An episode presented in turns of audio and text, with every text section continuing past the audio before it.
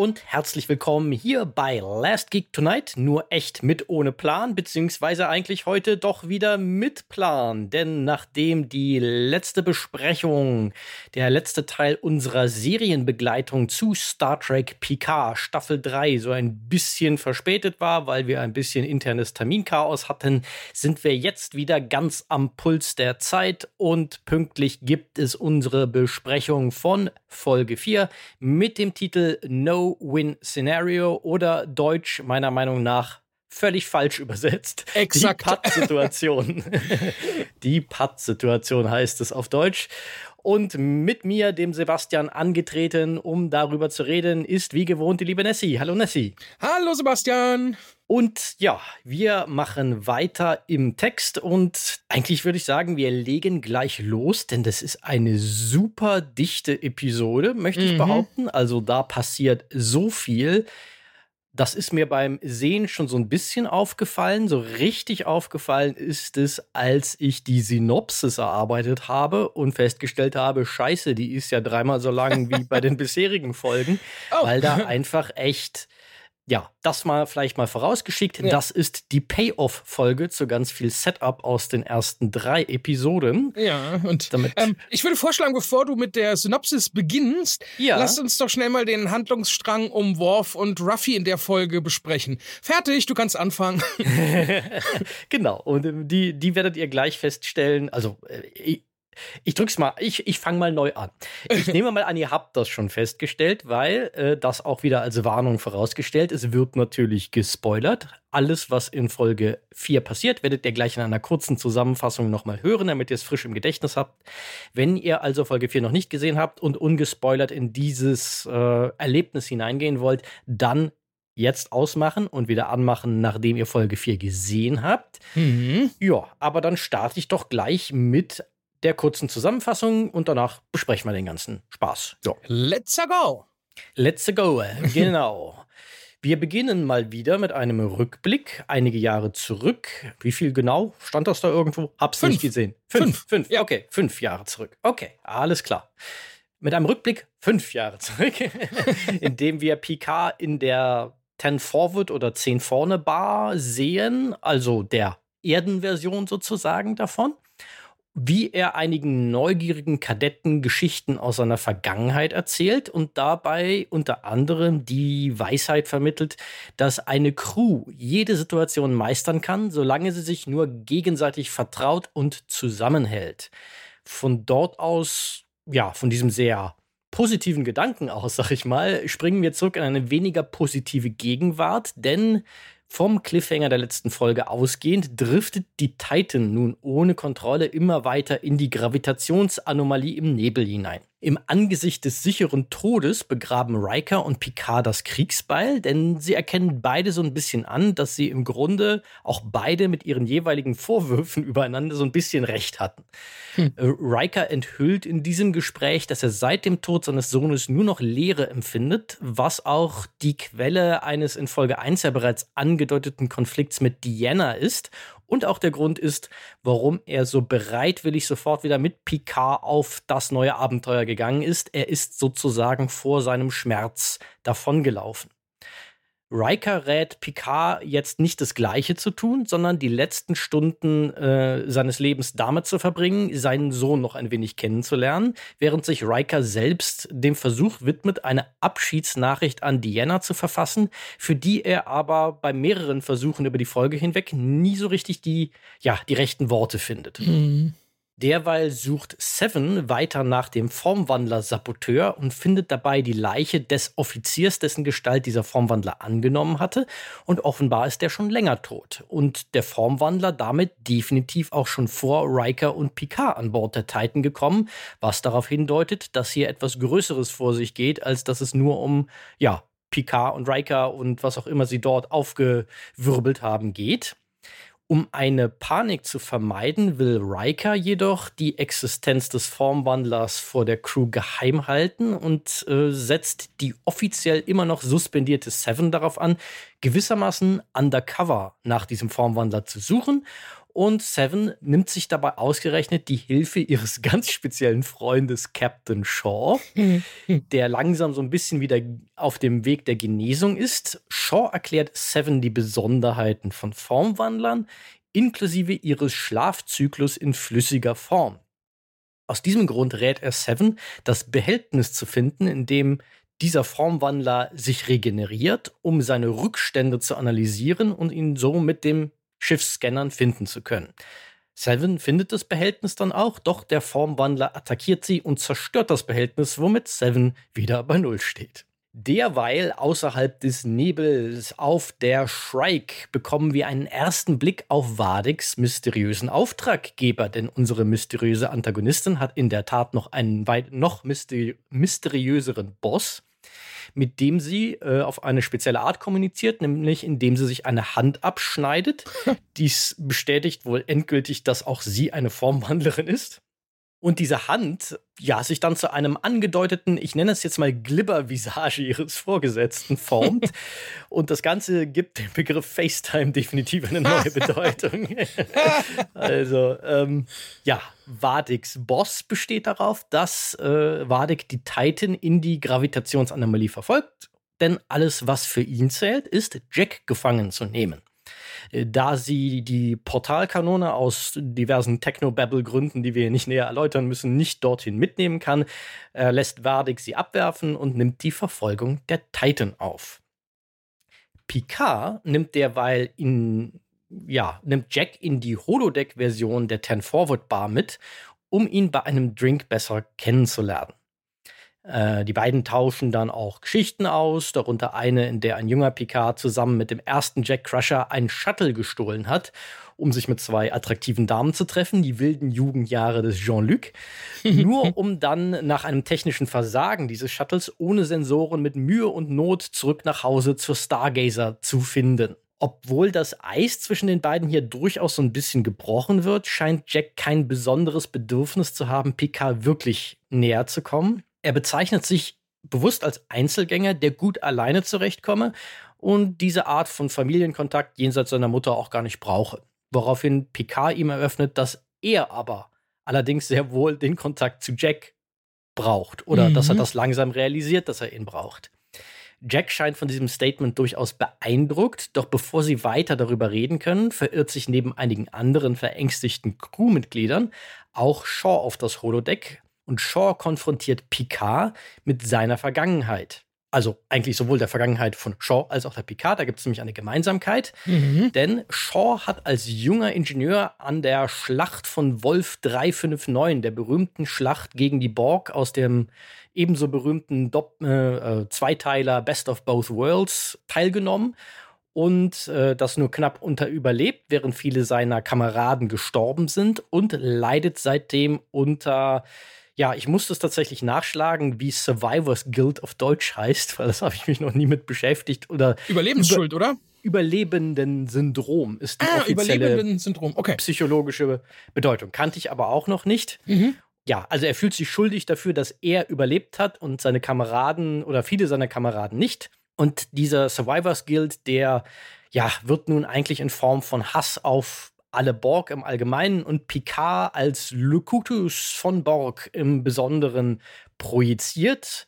Picard zeigt hierfür durchaus auch Verständnis, aber letztendlich läuft er doch vor der Konfrontation mit diesem Schmerz wieder davon. Also er verlässt das Holodeck und äh, damit läuft er auch gleich interessanterweise wieder vor Jack davon, denn demgegenüber wird er dann plötzlich wieder so seltsam kalt, dankt ihm so super formal für das Gespräch mhm. und will sich dann wieder davon stehlen. Aber bevor das weiter verfolgt werden kann, konfrontiert Beverly die beiden mit einer Beobachtung, die einen Ausweg aus der Gravitationsanomalie bieten könnte. Sie hält die in immer kürzeren Abständen auftretenden Wellen bioelektrischer Energie, die immer wieder das Schiff treffen, für die Wehen einer im Weltall lebenden Spezies, womit die Anomalie selbst eine Art Gebärmutter wäre und in dem der die Titan jetzt sozusagen herumschwimmt Und äh, wenn sie es geschickt anstellen, könnten sie auf diesen Wellen aus der Anomalie gewissermaßen heraussurfen, mhm. sofern es ihnen gelingt, die in ihnen, also in diesen Wellen enthaltene Energie aufzunehmen. Riker findet diesen Plan ein bisschen abenteuerlich, bis Beverly ihn daran erinnert, dass Diana sagen würde, wie wichtig es ist, in solchen Fragen einander zu vertrauen, anstatt sich von Angst leiten zu lassen. Das sei auch immer die größte Stärke von ihnen allen als Crew bereits auf der Enterprise gewesen. Und davon sichtlich bewegt, lässt sich Riker auf den Plan ein und auf die Hoffnung, die in ihm wohnt, die er an dem Punkt schon ja komplett zu verloren zu haben schien. So, unter dem Kommando von Picard, der wieder auf dem Stuhl in der Mitte Platz nimmt, da er seine manuelle Navigationsexpertise aus seinem Shuttle-Abenteuer mit dem ersten Jack Crusher nutzt. Das muss man ja mittlerweile so unterscheiden, sonst wird es verwirrend. Äh, gelingt das diffizile Manöver auch, jedoch nur, weil alle zusammenarbeiten, inklusive Shaw, der seine Kenntnis der, der Titan und seine Erfahrung als Ingenieur nutzt, um gemeinsam mit Seven die notwendigen Modifikationen vorzunehmen, um die Energie der Wellen aufzunehmen und auch den Warp-Antrieb wieder flott zu machen. Der Formwandler in Gestalt von Sidney LaForge unternimmt nun einen letzten Versuch, dies zu vereiteln, doch Seven enttarnt ihm, weil der Formwandler sie mit Commander Hansen anspricht und nicht Commander Seven, wie es die echte Sidney tut. Also auch diese Szene aus einer der vorherigen Folgen, die so ein bisschen random erschien, hat plötzlich eine Bedeutung. Ja. Auf dem Weg aus dem Nebel begegnet die Titan dann natürlich noch der Shrike. Und Riker nimmt hier süße Rache dafür, dass äh, zuvor ein Schiff nach der Titan geworfen hat, indem er nun das gleiche mit einem Asteroiden tut und den mit einem Traktorstrahl nach der Shrike wirft, was diese lange genug außer Gefecht setzt, um ja, den Feinden zu entkommen, jedoch nicht bevor die Crew der Titan dann noch das Wunder der eben angedeuteten Geburt im, äh, im Weltall erlebt, wo dann ganz viele so Weltallkreaturen herumschwimmen. Ja, so ein, so ein richtig, richtiger, der, der, der Zauber des Alls-Moment, mhm. ganz in bester Star Trek-Tradition. Dieser Moment des gemeinsamen Triumphs wird mit dem Flashback zu Picards Gespräch mit den Kadetten in Ten Forward fünf Jahre zuvor dann in Verbindung gebracht und mit seiner Äußerung, dass es die menschlichen Verbindungen und Qualitäten der anderen Crewmitglieder sind, die es ermöglichen, alle Widrigkeiten zu überwinden. Er erinnert sich in diesem Kontext auch an einen jungen Zivilisten, der ihn in der Bar gefragt hat, ob er neben der Sternenflottenfamilie auch je eine Verbindung zu einer richtigen Familie gehabt habe, woraufhin Picard entgegnet, die Sternenflotte sei die einzige Familie, die er je gebraucht habe. Und erst jetzt, diese fünf Jahre später, wird Picard klar, dass dieser junge Mann sein Sohn Jack war und Picards Äußerung der Grund, warum Jack nie Kontakt zu ihm gesucht hat. Mhm. So, und während Riker nun aus seinen Erlebnissen neuen Lebensmut schöpft und beginnt, seine zerrüttete Beziehung zu Diana wieder zu kitten, erlebt Jack noch eine seltsame Halluzination mit apokalyptischen Bildern, einer mysteriösen Tür und auch ganz vielen roten Ranken, die um ihn herum erscheinen. Also das ist so der Cliffhanger, mit dem uns die Serie dann ja in Richtung Folge 5 entlässt. Puh.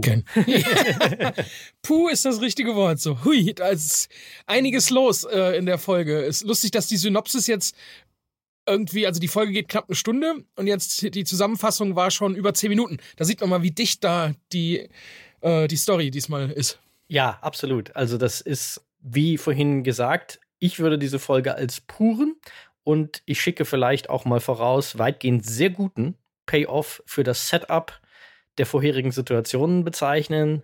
Äh, äh, Situationen, der vorherigen Folgen natürlich.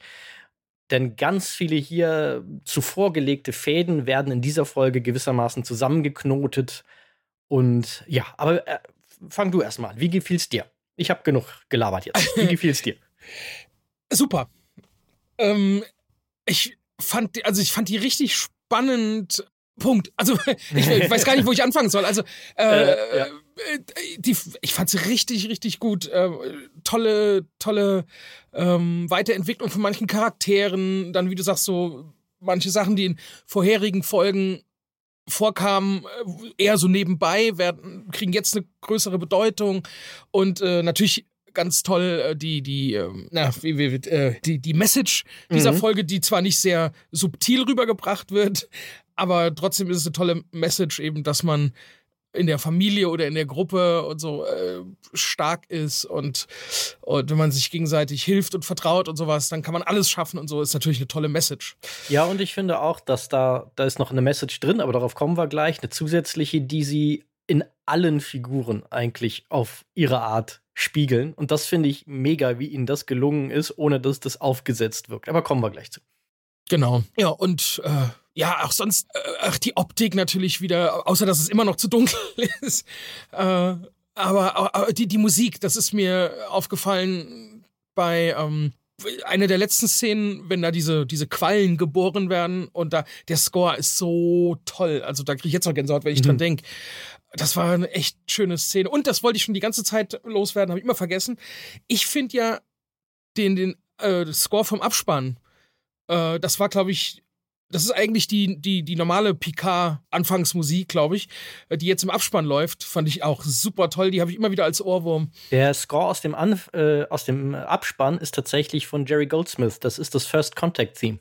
Ach, daher kommt mir das äh, so bekannt vor. Okay, verstehe. Das dann ja. über von Picard ist das so ein bisschen synonym gemacht worden mit der Figur Picard tatsächlich. Also es spielt auch in den ersten beiden ob, ob in der ersten bin ich mir gar nicht mehr sicher, aber in der zweiten Staffel wird es manchmal genutzt, um so die warmen Charaktermomente von Picard zu untermalen. Und hier haben sie sich wohl endgültig entschieden, dass das jetzt einfach Picards Thema für sie ist, sozusagen. Ah, auf jeden Fall echt toll. Also wie gesagt, habe ich sehr, sehr oft als, als Ohrwurm und äh, summe ich so ein bisschen das ist äh, auch, vor mich her. Ist auch tatsächlich, also ich finde auch der Score zu First Contact, einfach der gesamte Score. Es gibt auch seit ein paar Jahren da so eine Expanded Edition von, äh, wo praktisch die gesamte Musik des Films drin ist. Das ist ein ganz, ganz fantastischer Score. Also wirklich so massiv underrated, meiner Meinung nach weil man es zu dem Zeitpunkt schon so als selbstverständlich fast gesehen hat, dass Jerry Goldsmith tolle Scores schreibt, aber auch wenn du ihn mhm. mit seinen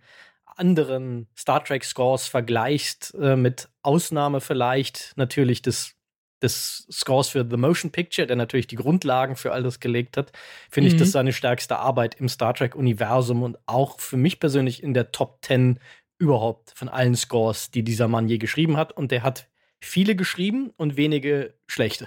Drücken wir es mal so mhm. aus. Ja. Ja, auf jeden Fall ganz, ganz toll. Uh, ja, ansonsten hat bei der Folge hat äh, ein zweites Mal Jonathan Frakes Regie geführt. Und wie? Ja, das kann er, das, äh, aber das weiß man ja auch schon, dass, dass er nicht nur ein guter Regisseur ist, mittlerweile muss man auch davon überzeugt sein, dass er halt auch ein echt guter Schauspieler ist. Mhm. Ähm, ja, das, das, ist, das muss man echt auch sagen, da er sich ja auch selbst inszeniert und mhm. trotzdem eine wirklich tolle Leistung liefert. Das ist nicht ganz einfach, ja.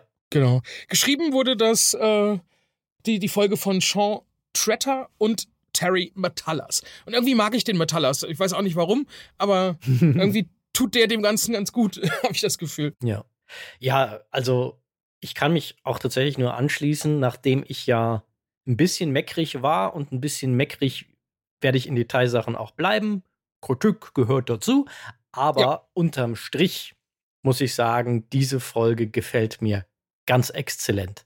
Also, das ist eine Folge, wo ich sage, wenn die jetzt so weitermachen, mhm. hat es das Potenzial, mich wieder mit Picard generell zu versöhnen und dass ich auch darauf zurückblicken werde mit gut, dass sie noch mal rangegangen sind und das, obwohl ich die erste Staffel mäßig fand und die zweite grottig.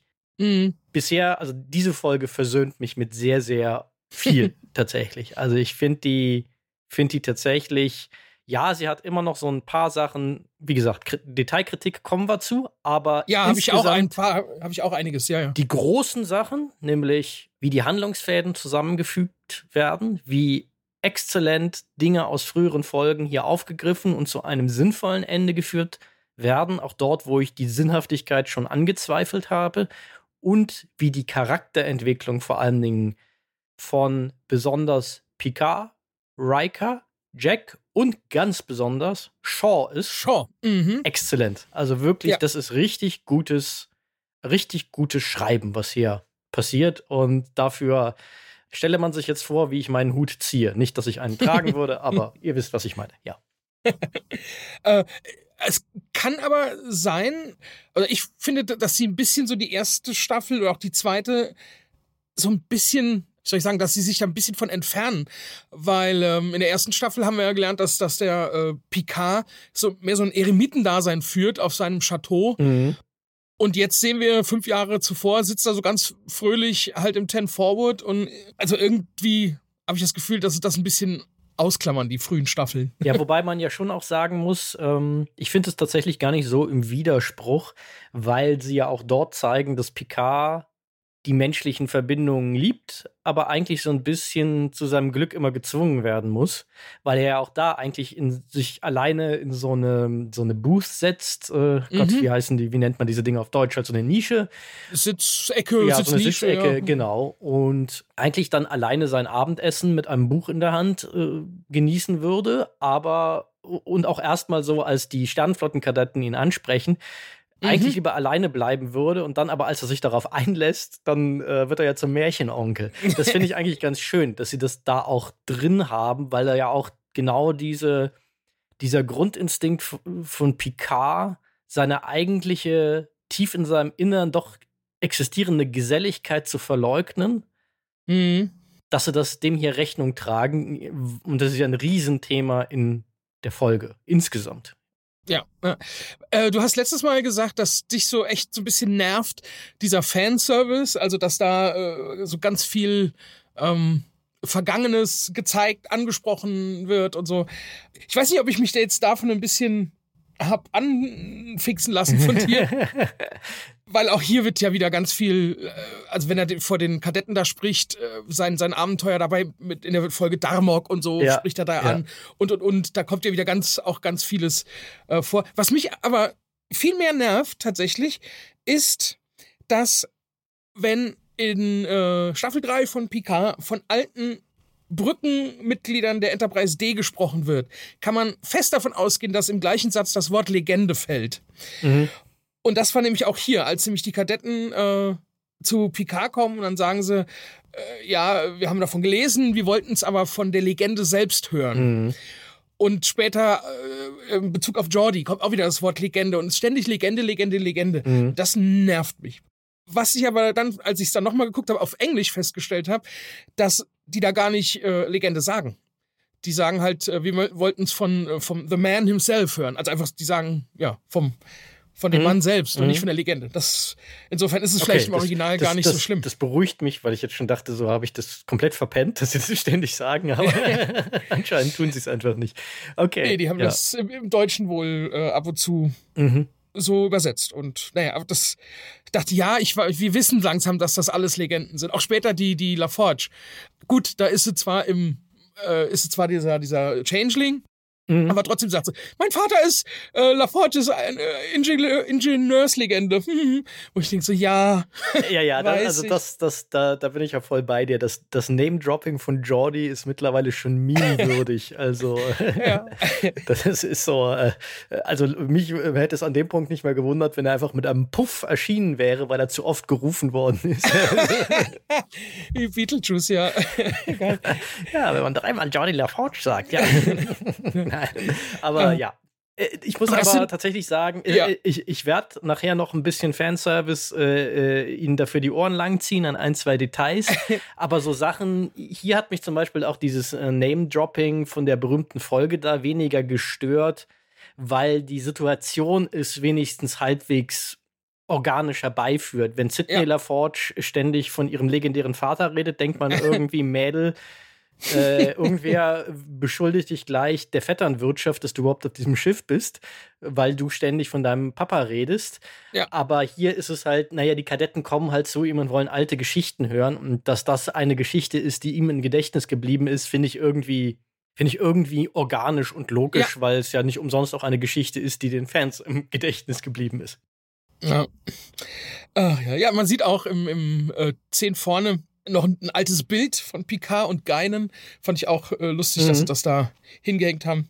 Also ich mag's ja so, ich mag ja sowas. Also äh, und äh, wenn ich jetzt hier so äh, sage, das nervt mich mit den Legenden und so, das ist Jammern tatsächlich bei der Folge, äh, also auf hohem Niveau. Das stört mich nicht wirklich, aber irgendwie doch. ja, ja. Das, dem kann ich mich anschließen, weil die großen, Die Sachen sind ja alle weniger, bis, bis auf eine Kleinigkeit, äh, sind die eigentlich für mich alle deutlich weniger in your face als in den bisherigen Folgen. Die sind geschickter eingewoben, weshalb mich so sogar so etwas wie der Umstand, dass dieses ganze Finale super eng strukturell an die Schlacht im Mutara-Nebel aus Wrath of Khan angelehnt ist, relativ wenig gestört hat. Mhm.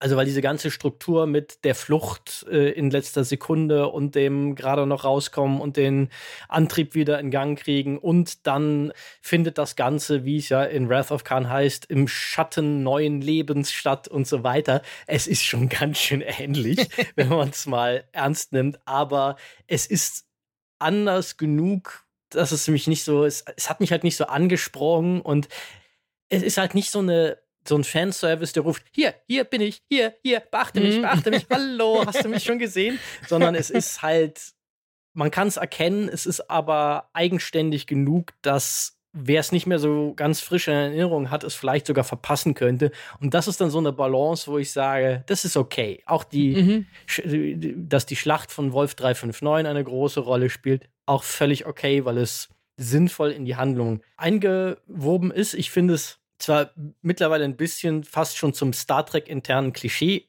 erstarrt, weil sie ja genau dieses gleiche Motiv schon mal aufmachen im Piloten von Deep Space Nine mit Cisco, der mhm. ja Picard auch aus genau dem gleichen Grund ablehnt. Mhm. Andererseits, wenn, wie äh, wir ja dort erfahren, ich weiß nicht, ob diese Zahl jemals vorher erwähnt wurde, dort 11.000 Sternenflotten-Leute umgekommen sind, ist die Wahrscheinlichkeit, dass natürlich es ein paar Leute gibt, die Picard seitdem auf dem Kika haben, nicht so ganz gering. Also, wie ja. gesagt, deshalb finde ich das auch okay, weil es, es wirkt nicht so erzwungen, sondern es wirken, wirkt halt nicht out of universe, weil da gibt es ein paar Offender auch in dieser Folge, wo eigentlich das zu Augenzwinkert aus seiner eigenen Erzählwelt heraustritt. Mhm. Aber hier wirkt es halt wie etwas, was auch innerhalb des Universums Sinn macht. Und diese Folge hat mich damit konfrontiert, mal auch ein bisschen mehr darüber nachzudenken, wann nervt mich Fanservice und wann finde ich ihn okay. Und ich glaube, ich finde ihn dann okay. Das ist so ein bisschen der, der, der Schluss, zu dem ich gekommen bin, wenn er eben in das dem Kontext des Universums logisch bleibt, warum er jetzt erfolgt und wenn er in einer Erzähllogik bleibt und nicht so herausgestellt ist, dass man das Gefühl hat, hier reden nicht mehr die Figuren miteinander, sondern hier zwinkert jemand zum Publikum. Mhm. Ja, da bin ich, bin ich ganz bei dir. Das das stimmt. Ich fand, äh, was ich noch lustig fand in der, in der Szene, in der ersten Szene in der in 10 vorne, dachte ich, ach, charmant, der, der Picard, der isst Schnipo Osa. Schnitzelpommes ohne Salat. Sowas äh, fällt mir immer direkt ins Auge. Und dann, aber später stellt sich heraus, es ist, ist gar kein Schnitzel, es ist äh, Fisch. Sieht aber so aus wie. Es ist Kabeljau, ja. Also er, er sagt Schellfisch, glaube ich, im Oh, du hast recht, es ist auch Schellfisch. Jetzt hätte ich äh, Haddock falsch übersetzt. Im Original ist es Haddock, aber das ist auch der Schellfisch. Völlig korrekt. Ah, genau, im Deutsch sagen sie, sagen sie Schellfisch, ja. Cod ist Kabeljau, ja, genau. Das ist, ist zwar vollkommen äh, wurscht, was er da isst, aber ich finde, äh, sowas fällt mir irgendwie auf und jetzt kriege ich Hunger, Mist. Ah, was ich super fand am Ende der, der Szene da, also er sagt ja, ähm, solange man immer zusammenhält und alles, mhm. kann man die Hoffnung nie verlieren. Schnitt, er steht, äh, also wir sind in der Gegenwart und es ist kurz nachdem er und Riker sich scheinbar richtig zerstritten haben mhm. und die Hoffnung weg ist. Ja. Und das fand ich ein super Schnitt. Also, dass das, da habe ich, äh, ich meine, das ist ja so ein Wohlfühlmoment da vor den Kadetten, denkt so, ach ja, wie toll, wenn man zusammenhält und dann so, wop, scheiße. Diese ja. ganz schön gearscht gerade da auf der mhm. Titan. Ja, genau diese Stimmungsbrüche und sie erzählerisch produktiv zu machen, finde ich, das ist etwas, was diese Folge sowohl auf der Drehbuchebene als auch in der Art, wie Frakes es inszeniert, wirklich, wirklich exzellent machen in dem Sinne, lass uns doch mal in genau dem Kontext, was so das große zusammenhängende Thema der Folge ist, mal darüber reden, wie diese Dinge da passieren. Denn ich würde behaupten, das große Thema der Folge ist letztendlich emotionaler Schmerz mhm. und wie er uns dazu bringt, uns zu isolieren und vor ihm davon zu rennen, anstatt Kontakt und menschliche Verbindung zu suchen die hilft A, ihn zu überwinden und B, Hoffnung in der Hoffnungslosigkeit zu finden. Ich würde behaupten, das ist das zentrale Thema der Folge. Ja.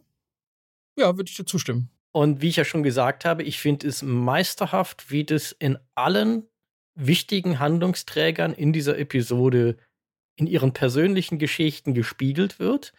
Ja, beginnen wir doch mal mit dem Titelcharakter vielleicht, wie das in Picards Geschichte gespiegelt wird. Und da würde ich sagen, ist natürlich das zentrale Element die Auseinandersetzung mit seinem Sohn in der Bar, wo ja sehr, sehr deutlich wird, äh, ich, wir haben es vorhin schon angedeutet, dass Picard hier einen wirklich bewussten Versuch macht, sich auf diese neue potenzielle menschliche Verbindung, nämlich dass er einen Sohn hat, einzulassen. Mhm. Er muss aber auch in die Richtung geschubst werden. Auch das kehrt an der Folge mehrfach zurück, weil ob er das Gespräch in dieser Form gesucht hätte, wenn Riker nicht gesagt hätte, Jean-Luc, das hier ist das Ende. Mhm. Geh jetzt los und lerne deinen Sohn kennen. Mach nicht den gleichen Scheiß wie ich, denn zu Rikers emotionalem Schmerz müssen wir gleich auch noch kommen. Ja, äh, ja, wie würdest du das einschätzen? Meinst du, er hätte es auch getan, wenn Riker ihn nicht gezwungen ist, ein großes Wort, aber er hat ihn ja schon einfach so ja, er, er sagt ja schon, äh, Jean-Luc, krieg, äh, jetzt, jetzt, jetzt krieg mal den Arsch hoch und mach das. Das ist wichtig. Du, du wirst dich in deinen letzten Sekunden deines Lebens hassen, wenn du es jetzt nicht diese letzte Chance nutzt. Puh, das ist eine schwierige Frage.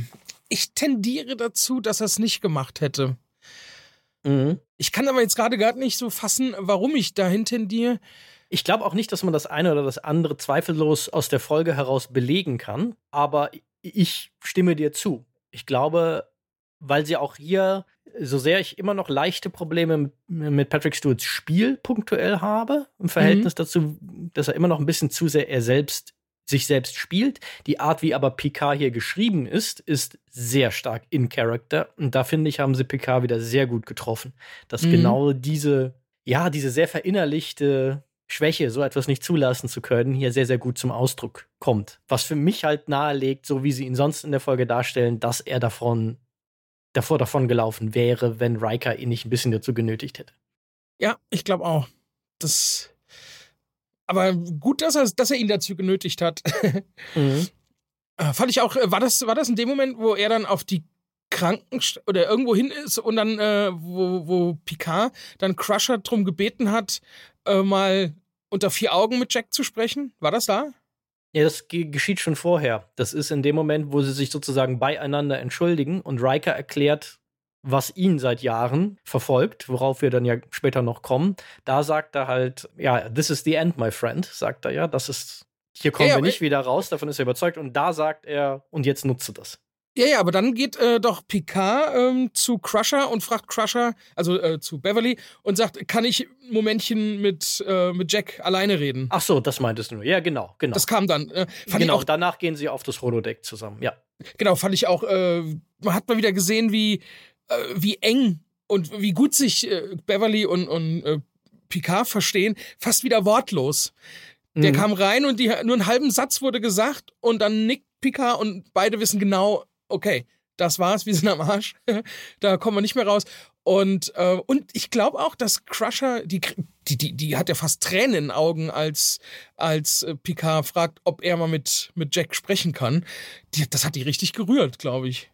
Ja, ich glaube, in dem Moment ist Beverly, die ja auch vor potenziellem Schmerz davongelaufen ist, selbst in ihr, fällt mir jetzt gerade auf, spiegelt sich dieses Motiv dieser Folge eigentlich wieder. Mhm. Ich glaube, dass Beverly in dem Moment, man könnte sagen, sie war noch nie so glücklich, falsch gelegen zu haben, mhm. weil sie ja davon ausgegangen ist, dass Picard wieder äh, vor, vor so einem Sache wie einen Sohn zu haben, wieder davonlaufen würde auf seine Art. Immer noch hat sie nicht ganz unrecht, wie wir nach der Holodeck-Szene sehen. Aber ich glaube, sie ist einfach sehr, sehr glücklich, dass Picard hier zumindest diesen Versuch macht, gegen diese ja, diese Charakter, ja, äh, wie soll man das nennen, diese, diese Verhaltensmuster, die er immer wieder an den Tag legt, anzukämpfen und sich bewusst darauf einzulassen und dass er jetzt sagt, wenn das alles ist, was uns an Zeit bleibt, dann möchte ich etwas davon mit meinem Sohn verbringen. Mhm. Und ich muss auch sagen, das hat mich, äh, diese Folge hat mich ein bisschen auch wieder mit, mit Beverly versöhnt. Ich war ja richtig sauer auf, auf sie. Äh, äh in der dritten, war das die dritte oder die zweite Folge? Das war die, die zweite, oder? Naja, auf jeden Fall, wo sie. Äh, nee, die gesagt, dritte ist das. Die dritte ist das. Ja, ja, wo sie genau, versucht hat da, zu erkl erklären, warum genau. ähm, sie das, den, den Sohn vor ihm verheimlicht hat und so. Und weil scheinbar hat sie äh, ja nicht schlecht von Picard gesprochen, weil wir sehen ja, dass tatsächlich äh, Jack ihn ja doch treffen wollte. Mhm. Also das, dann dachte ich, okay, da hat es mich wieder ein bisschen versöhnt. Ja. Also, ja. Aber wir waren noch bei ähm, Picard. Genau, Picard macht ja hier ein sehr, also für, für Picards Verhältnisse ist er hier unheimlich offen. Also es ist zwar auch wieder interessant, dass letztendlich Jack das Gespräch erst so richtig in Gang bringen muss, dass das Picard selber wieder nicht hinkriegt. Das Aber mit Humor, das finde ich auch schön. Das geht mit, mit, mit äh, etwas Humorvollem los, so als Eisbrecher. Ja, ja, äh, das ist die Sache mit den Haaren. Ja. ja. so geil. Er fängt an, also richtig ernst. Wir müssen den Elefant ja, ja. jetzt hier im Raum mal ansprechen. Die Haare. Mhm. Und ach, ich, ich muss, das war, glaube ich, die, die, Stelle, wo ich am lautesten gelacht habe bei der Folge. Mhm. Das mhm. war so lustig. Das ist aber auch so ein, ich nenne es mal, das ist ja im Endeffekt auch so ein Callback, weil es gibt ja auch so eine Next Generation Folge, wo er glaubt, einen Sohn zu haben, wo sich dann herausstellt, dass das alles Lug und Trug war, um Picard in eine Falle zu locken. Aber ähm, wo Picard diesen Witz macht, sozusagen, nachdem diese beiden dort in der Folge sich annähern und das Eis auf genau die gleiche Art und Weise bricht. Aber das war wieder so ein Callback, der mich nicht gestört hat, weil er hier relativ organisch erschien, wo Picard dann den Scherz macht: so, äh, eine Sache musst du noch über mich wissen. Genieße die Zeit, die du deine Haare noch ja. hast. genau. Ja. Übrigens wird ja hier, äh, sagt ja hier, ähm, also er fragt, wann ging das los mit den Haaren? Und dann fragt er ähm, Picard, äh, wie alt bist du jetzt? So 23, mhm. 24?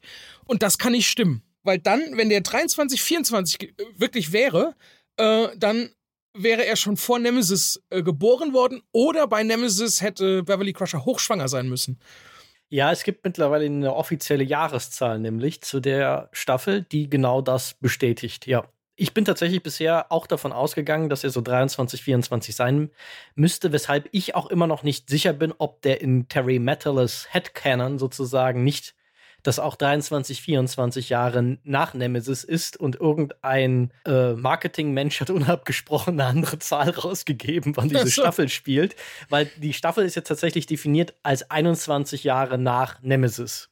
Womit ja. er, wie du richtig sagst, nicht so alt sein könnte. ich habe aber ein bisschen den Verdacht, dass Metalis da eine andere Vorstellung von hatte und nicht rechtzeitig die für das, äh, die Pressemappe weitergegeben hat. Ja. Okay, ja, aber sei es drum, ist, äh, Zahlen ist ja auch wurscht. Die, die Sache ist ja, dass um so den größeren Kanon kümmern sich ja oft andere Leute als die konkreten mhm. Showrunner. Und ich glaube, da hat jemand einfach leichtfertig das eine entschieden, ohne das abzusprechen. Aber solche Logiklücken hatte Star Trek immer und wird es auch immer ja. haben. Dafür ist dieses Universum schon viel zu komplex. Ich bleibe dabei, er sieht mir immer ein bisschen zu alt aus, aber ähm, die Timeline an sich, ah, ah fuck it. ja, eben. Das ist auch, war auch keine, keine ja. äh, böswillige Kritik jetzt. Das ist, das dachte ich nur so, ah, interessant. ja, das ist alles ein bisschen widersprüchlich, aber das kann ich Ihnen ganz gut ja, verzeihen, ja. wenn ich ehrlich bin. Ja.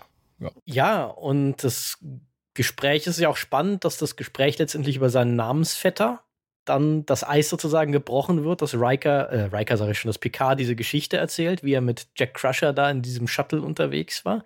Mhm. Und da merkt man ja auch schon, dass dieses Interesse, das bei Jack erloschen war, dass es schon eigentlich zurückkehrt. Mhm. Weil er hört ihm ja sehr interessiert zu und irgendwie hat man doch den Eindruck, dass wenn er sagt, er sei eigentlich immer ganz gut alleine klargekommen, von seinem Charakter her auch eher ein Einzelgänger, er brauche das hier alles nicht, dass das vielleicht nicht so ganz ehrlich ist. Und spätestens dann, wenn Picard sagt, aber ich brauche das, er glaube ich schon auch ein ernsthaftes Interesse daran hat, zu diesem, ja, letztendlich natürlich Fremden doch eine Beziehung aufzubauen. Mhm. Und äh, sollen wir den Schlenker vielleicht an dieser Stelle machen, weil ich glaube, er passt. Äh, dann kommt Shaw. ja, wollte ich auch gerade sagen, weil ähm, äh, ich glaube schon, dass, äh, dass äh, der Jack, weil die ganzen Namen, ich muss immer überlegen, wenn ich jetzt sagen will, dass Jack schon bondet mit, mit Picard, also ihm da näher kommt, weil er auch, wenn Shaw da gekommen, äh, angekommen ist äh, oder am Ende seines Monologs da ist, verteidigt Jack ja auch den äh, Picard. Mhm. Also er springt ja für ihn ein und, und äh, unterbricht den Shaw und sagt, jetzt ist aber genug. Also äh, ja da sieht man, also ganz egal ist, ist Picard Wobei, dem Jack Shaw, nicht. Shaw anzuflaumen ist auch einfach, weil. Ja, gut, okay, ja. Stimmt. Denn wie er, er selber sagt äh, in dieser Folge, at some point asshole became a substitute for charm. Ich weiß nicht genau, wie sie das übersetzt haben, aber im Endeffekt sagt er ja, irgendwann hat bei mir das Arschlochsein den Charme ersetzt. er ist da ja sogar relativ selbstreflektiert in dem Moment. Ja, ja, genau. Nee, das, das weiß ich gerade gar nicht mehr, wie sie das auf Deutsch gesagt haben. Das. Nee, könnte ich jetzt. Mann, ich habe das gestern noch, noch mal gesehen. naja. Ja, auf jeden Fall erfahren wir jetzt ja hier, dass äh, Shaw ähm, diesen Survivors Guild hat, weil eben eine Vorgesetzte, als sein Schiff dann in Flammen stand, aus 50 Leuten 10 ausgewählt hat, mhm. die in die letzte Rettungskapsel kriechen konnten und er war halt einer davon. Ja. Und für ihn, wenn er Picard sieht, sieht er halt nicht Picard, er sieht Locutus von Borg. Also ja. er macht diese Trennung nicht. Es ist ja auch interessant durchaus. Es ist ja, hier wird ja im Grunde auch wieder was aufgegriffen, wo man ja auch letztendlich eine große Diskussion drum aufmachen könnte. Warum ist Picard nach dieser Doppelfolge, warum ist er sofort wieder ohne Umschweife Captain der Enterprise? Weil mhm. wenn man mhm. das mal in so eine Realwelt-Logik transponiert, müsste man eigentlich schon die Frage stellen, inwiefern also eigentlich würde man erwarten, das ist darüber das Next Generation hinweggegangen, dass eigentlich ein Gericht hätte klären müssen, inwiefern trägt er Schuld an dem, ja, was da passiert ist. Ist er überhaupt schuldfähig, genau, oder stand, also. Äh Weil wir, wir, wir als Zuschauer wissen natürlich, was dort passiert ist, und ich würde auch tendenziell sagen, nein, er war ein Opfer in dieser ja. Geschichte, aber normalerweise, man würde davon ausgehen, eigentlich, dass ein Rechtsstaat wie die Föderation das einmal klären müsste, bevor er wieder das Kommando über ein Raumschiff übernimmt oder überhaupt wieder frei herumläuft. Und ja. äh, vielleicht ist das ja auch passiert, es wurde nur nicht gezeigt. Klar, kann sein. Aber es wurde auch nie erwähnt, tatsächlich. Also äh genau, es ist halt, es ist also für die Zeit, muss man sagen, haben sie sich schon vorbildlich damit auseinandergesetzt, dass sie da ja angefangen haben, was die Serie bis dahin kaum hatte, sowas wie eine erzählerische Kontinuität auch in der Charakterzeichnung mhm. aufzubauen, weil sie ja wirklich die ganze Folge danach den Auswirkungen auf seine Psyche gewidmet haben. Aber man muss halt auch sagen, dann kritisch anmerken, danach war es auch wieder gut. also ja. dann wurde es nur noch sehr selten thematisiert. Und für etwas, was ein so brutales Trauma ja wäre, war es sicherlich im Nachhinein von der Charakterzeichnung ein bisschen naiv simplifiziert, sagen ja. wir es mal so, wie da, äh, man darüber dann hinweggehen konnte. Aber hier wird es halt wieder herausgeholt und ich finde halt, ich glaube, so wie er ja auch damit umgeht, Shaw selber weiß, dass es eigentlich nicht gerecht ist, was er Picard da vorwirft, aber er kann sich nicht helfen. Ja. Und das interessanterweise die größte, also ich finde es ein ist ein, der offensichtliche Charakterbogen an diesem Punkt für Shaw. Was ich aber nicht schlimm finde, weil offensichtlich heißt auch manchmal, ergibt einfach Sinn. Mhm. Das, was ich am meisten tatsächlich, was Shaw angeht, in Frage stelle, das ist auch so, so eine, äh, eigentlich die gleiche Kritikkerbe, in die auch die Tatsache schlägt, dass Picard gleich wieder äh, nahtlos als Captain der Enterprise weitermachen konnte was ist denn das für eine komische Personalpolitik eigentlich bei der Sternenflotte? Ja. Weil dieser Mann hat offensichtlich ein nie richtig verarbeitetes, schweres Trauma, das von allem Möglichen wieder ausgelöst wird, mit Bezug auf die Borg im Besonderen. Mhm. Also, ich muss dem vorausschicken, bevor das jemand falsch versteht. Ich bin natürlich strikt gegen die Stigmatisierung von Leuten, die ein psychologisches Problem oder ein psychisches Problem haben. Mhm. Und ich finde es großartig, dass Star Trek hier das, dieses Psycho, psychische Problem in eine Charakterzeichnung mit reinnimmt und auch sehr logisch Absolut. begründet mit reinnimmt und es damit thematisiert. Aber würde man einem derart tief traumatisierten und offensichtlich nicht ausreichend wieder gefestigten Menschen die Verantwortung über 500 Menschenleben anvertrauen? Ist das verantwortungsvoll, besonders und äh, doppelt ist es verantwortungsvoll, jemanden mit diesem Background ausgerechnet auf dieses Schiff von allen möglichen Schiffen, Seven of Nine, zu versetzen. Ja, wollte ich auch gerade sagen, dass, äh, genau, wo er täglich, äh, minütlich daran erinnert wird, an sein und umgekehrt Trauma. Eine Situation provoziert wird, wo Seven of Nine täglich und minütlich einem diskriminierenden, ungerechten Verhalten ihres Captains ausgesetzt ist. Ja. Eigentlich bringt hier irgendein Trottel im Sternenflotten-Personalbüro beide in eine unhaltbare Situation. Und da habe ich echt schon mich, aber die Sternenflotte ist ja eine Verlauf über die diversen Serien immer mal wieder mit solchen Böcken aufgefallen. Ich glaube, die Sternenflotte muss mal wieder reformiert werden. Das ist so mein humoristischer Takeaway aus dem Ganzen. Ja. da da gibt es Strukturprobleme, würde man sagen. Wie bei der Bundeswehr, ja. Und äh, mir scheint, dass Shaw ja ähm, also nicht nur äh, dieses psychische Problem hat, sondern auch dem Genuss von Rauschmitteln nicht abgeneigt, mhm. wenn ich das richtig interpretiere, wo, wo es um den Pott geht, also um den, ja. den, den Topf. Und er sagt, ja. ja, wir brauchen, wir müssen seinen Pott äh, finden und Seven sagt ja sogar, sie meinen jetzt aber nicht Cannabis. Und er sagt so, nee, leider nicht. Also ja. ich nehme an, dass der halt auch ganz gern mal bisschen kifft. Und äh, also als Captain von, von einem äh, Raumschiff, hui, also. Ne. ja, generell, er hat halt sehr, sehr viele Verhaltensweisen, wo man sagen muss, es ist eigentlich, wenn man es wirklich hinterfragt, und das wäre auch tatsächlich so ein bisschen eine von diesen diversen Detailkritikpunkten, so toll ich ihn als Figur finde, sonderlich logisch, dass dieser Mann Captain ja. eines Raumschiffes ist, ist es nicht. Wadig, ja, thematisiert das ja in Folge 2, genau, in, mit ihrer Bemerkung. Aber ja, also er scheint halt nicht ausreichend wieder geistig stabil genug eigentlich, um ein derartiges, äh, einen derartigen Job zu machen, weil es ist ja jetzt ja. nicht, wir reden ja nicht davon, wenn jemanden der Papier von links nach rechts schubst oder irgendeinen Handwerksjob macht oder von mir aus, wenn er wieder als Ingenieur gearbeitet hätte, aber er hat ja die, die Verantwortung für diese 500 Leben, mhm. der ja auch eigentlich im Prinzip äh, nimmt er die ja auch sehr ernst, aber er wirkt für mich halt irgendwie nicht ganz fit genug, äh, wenn ihn alles Mögliche wieder so derart triggert, dass er dann einfach die Kontrolle letztendlich verliert. Ja, und ich äh, äh habe irgendwo gelesen, da war als Kritik, warum er nicht sofort, nachdem er wieder auf dem Bein war, im Anführungszeichen zwar mit Krücke, aber eigentlich fit, äh, warum er nicht sofort wieder das Kommando zurückverlangt hat. Ich glaube, der hat einfach, dem war es dann auch irgendwann egal. Also der hat dann wirklich die Hoffnung verloren, äh, hat gedacht, wir sterben jetzt eh in vier Stunden und man sieht ja auch, da ist er auf seinem, äh, in seinem Quartier mit einem Rotwein und äh, ja, ja also da, da kommt ja aber auch das raus, was ich vorhin meinte, dass sich in jeder Figur hier dieses Weglaufen vor emotionalem Schmerz, ja. dass das zur Ausdruck kommt, weil auch Shaw offensichtlich jemand ist, der, ob er schon immer so war, ist völlig offen, das können wir einfach nicht wissen äh, mhm. mit den Informationen, die wir haben, aber jemand, der zumindest seit diesem Trauma nicht mehr in der Lage ist, seinem Schmerz ins Gesicht zu blicken, vermutlich ihn deshalb auch nie ausreichend verarbeitet hat und deshalb ja auch halt die erste Gelegenheit, die er kriegt, die Verantwortung loszuwerden. Er sagt ja Riker, eigentlich wie ein trotziges Kind, ihr habt uns hier reingebracht in diese Situation, ja. ihr bringt uns jetzt wieder heraus, also du hast jetzt das Kommando, äh, Will Riker, viel Spaß damit. Das ist ja schon, auch das ist eine Verhaltensweise, wo ich wieder das Bedürfnis habe, mal beim Personalbüro der Sternenflotte anzurufen, wer denn diesen Mann eigentlich zum Captain befördert hat. Ja.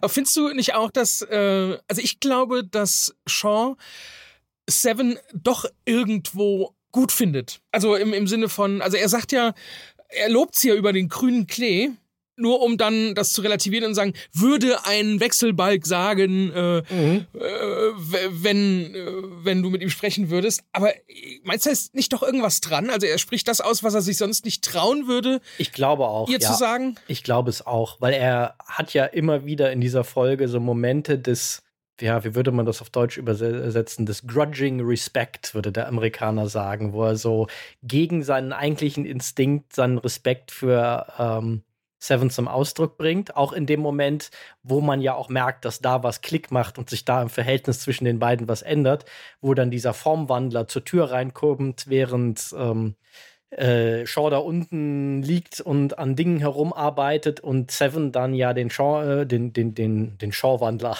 den, den, den, Formwandler überführt mit dem äh, Sidney LaForge hätte mich nicht äh, Commander Hansen, sondern Commander Seven genannt und zwar ja. aus Respekt.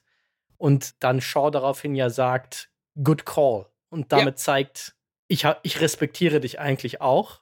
Ja. Er ist nur so ein bisschen im, in Anspielung auf unseren Christians und meine vielen Diskussionen über The Last of Us in den letzten Wochen. Er ist der Joel Miller des Star Trek-Universums. Er ist nicht in der Lage, das auszudrücken, deshalb findet er immer Umwege solche Dinge zum Ausdruck zu bringen. Dann warte ich auf die Szene, wo er Seven umarmt und dann sagt, oh Baby Girl, alles ist gut. Genau, und dann, dann muss er sich noch durch eine Haufen Formwander durchschießen. Aber gut.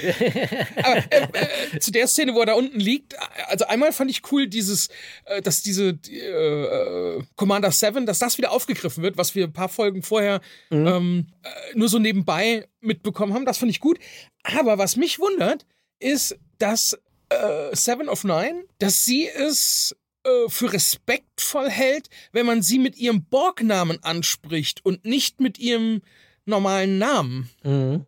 Ich hätte es eher gedacht, dass äh, bitte nenn mich, äh, also wenn du respektvoll mir gegenüber sein möchtest, sprich mit, mit, mit meinem menschlichen Namen an, weil das bin ich. Das Seven of Nine, das ist was, was ich, was mir aufgezwungen wurde. Das fand ich interessant, dass sie. Wobei das ja in Voyager etabliert wird. Das thematisieren sie ja schon in Voyager, wo es ah, relativ okay. am oh. Anfang in der, in der ähm, Charakterentwicklung zwischen Janeway und Seven of Nine, während diese, diese Menschwerdung, diese Schleichende, bei der Janeway sie ja sehr stark unterstützt. Mhm. Und es einfach da einen Punkt gibt, wo Janeway mehr oder weniger sagt, sie sei jetzt wieder Annika Hansen und am Ende der Folge ist aber so ein bisschen, ich habe es auch nicht mehr ganz im, im Kopf, aber so ungefähr läuft es ab, dass Seven of Nine am Ende für sich feststellt, so, nein, ich muss für mich akzeptieren, ich bin nicht mehr das kleine Mädchen Annika Hansen, das ah, ich mal okay. war, als ich borgifiziert wurde, sondern ich bin jetzt Seven und ich mache das in einem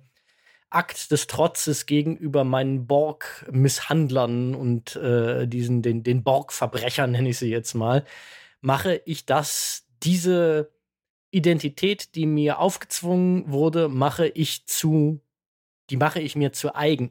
Mhm. Und das ist ein Akt der Emanzipation gegenüber den Borg. Okay, ja gut, mit dem Hintergrundwissen, aber das haben ja jetzt auch nicht alle. Ähm Nein, das ist ja generell, Die muss man ja sagen, ähm, äh, äh, hier intern haben wir ja auch schon mal darüber gesprochen, worüber lohnt es sich, in welcher Konstellation zu reden. Und da hat halt Christian zum Beispiel sehr bewusst gesagt, dass es für ihn überhaupt keinen Sinn macht, sich PK anzugucken. Und dem habe ich ja damals auch äh, völlig beigepflichtet.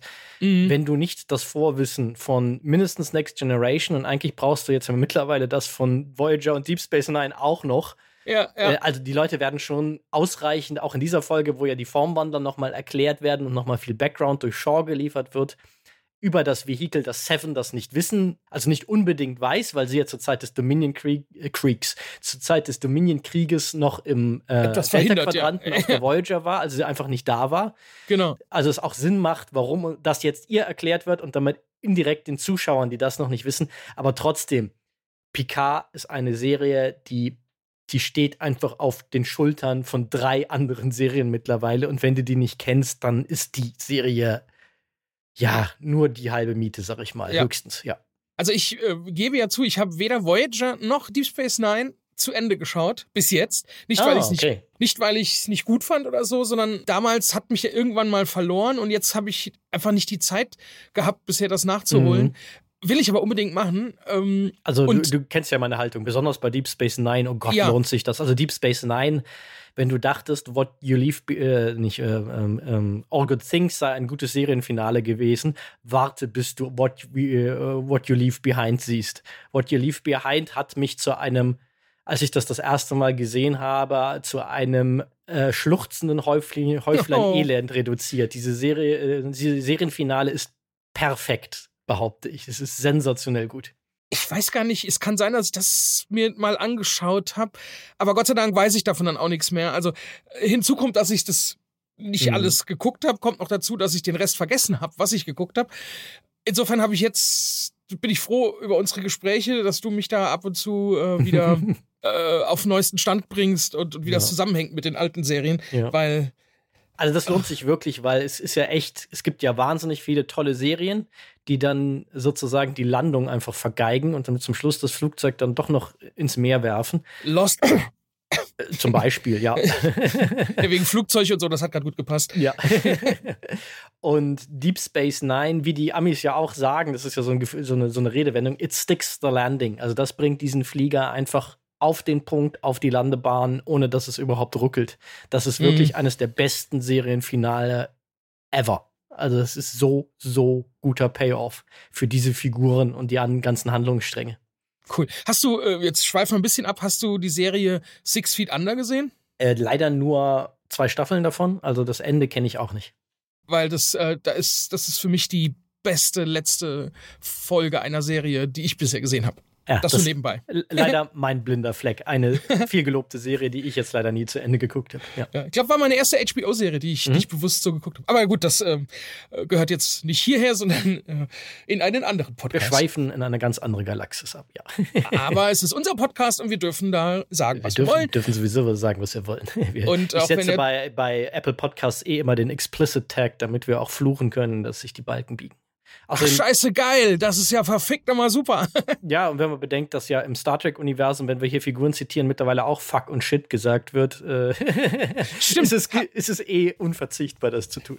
Habe ich auch als Kritik irgendwo gelesen, dass äh, diese, diese moderne Sprache in Star Trek äh, nichts zu suchen hätte. Äh, auch wenn von den Changelings als Son of a Bitch und so gesprochen wird. Äh, das ist halt, wir leben halt nun mal im 2023 und das da macht man das halt im Fernsehen. Also mich stört das überhaupt gar nicht, dass sie fluchen und Nein, stört mich auch wenig. Ich, ich finde, dass in einigen früheren Folgen manchmal ein bisschen unpräzise und un, ungeschickt, unpräzise mit der Sprache umgegangen wird, weil sie da teilweise Redewendungen verwenden. Da die ist dir ja selber aufgefallen mit, wo Shaw sagt, that is above my pay grade. Also das ist über meiner Sollstufe. Ja was ja im Englischen einfach eine Redewendung ist für, die mit Geld eigentlich streng genommen gar nichts zu tun hat, mit das entscheiden Leute, die auf einem anderen Level sind. Ja, ja, verstehe. Und aber Paygrade, es klingt halt wie eine Redewendung, die in einer Welt, wo etabliert ist, dass es eigentlich kein Geld mehr in der Föderation gibt,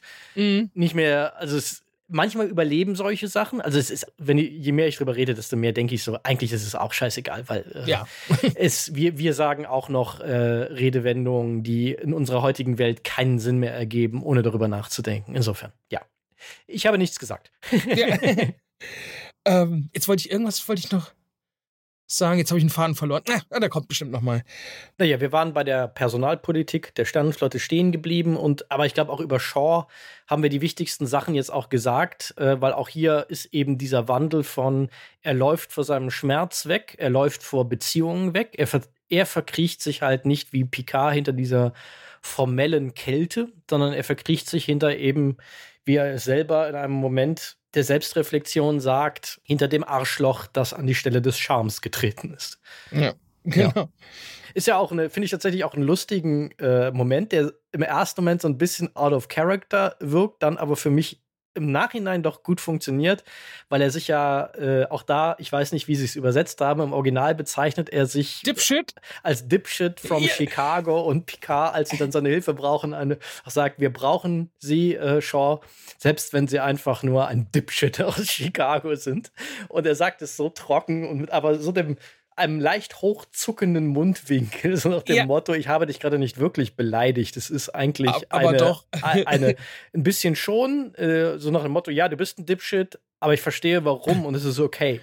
Wie würdest du Dipshit übersetzen? Weil ich habe die, also ich habe die Folge dreimal jetzt gesehen, zweimal auf Deutsch, also einmal im Halbschlaf nach den Oscars, das war nicht so gut. Oh, äh, aber sinngemäß, gestern sinngemäß als als äh, weiß ich nicht Scheißer, Scheiß, Scheißkopf, irgendwie sowas. Weil ich habe, ähm, also jetzt gestern Abend, den letzten Durchlauf habe ich auf Englisch geguckt, deshalb sind mir die deutschen Begriffe da gar kein, äh, gar nicht mehr so. So ein kleines Scheißerchen halt, so ein, so ein, so ein. Okay. Äh, ist das so eine böse Beleidigung, wenn ich jemandem das sage?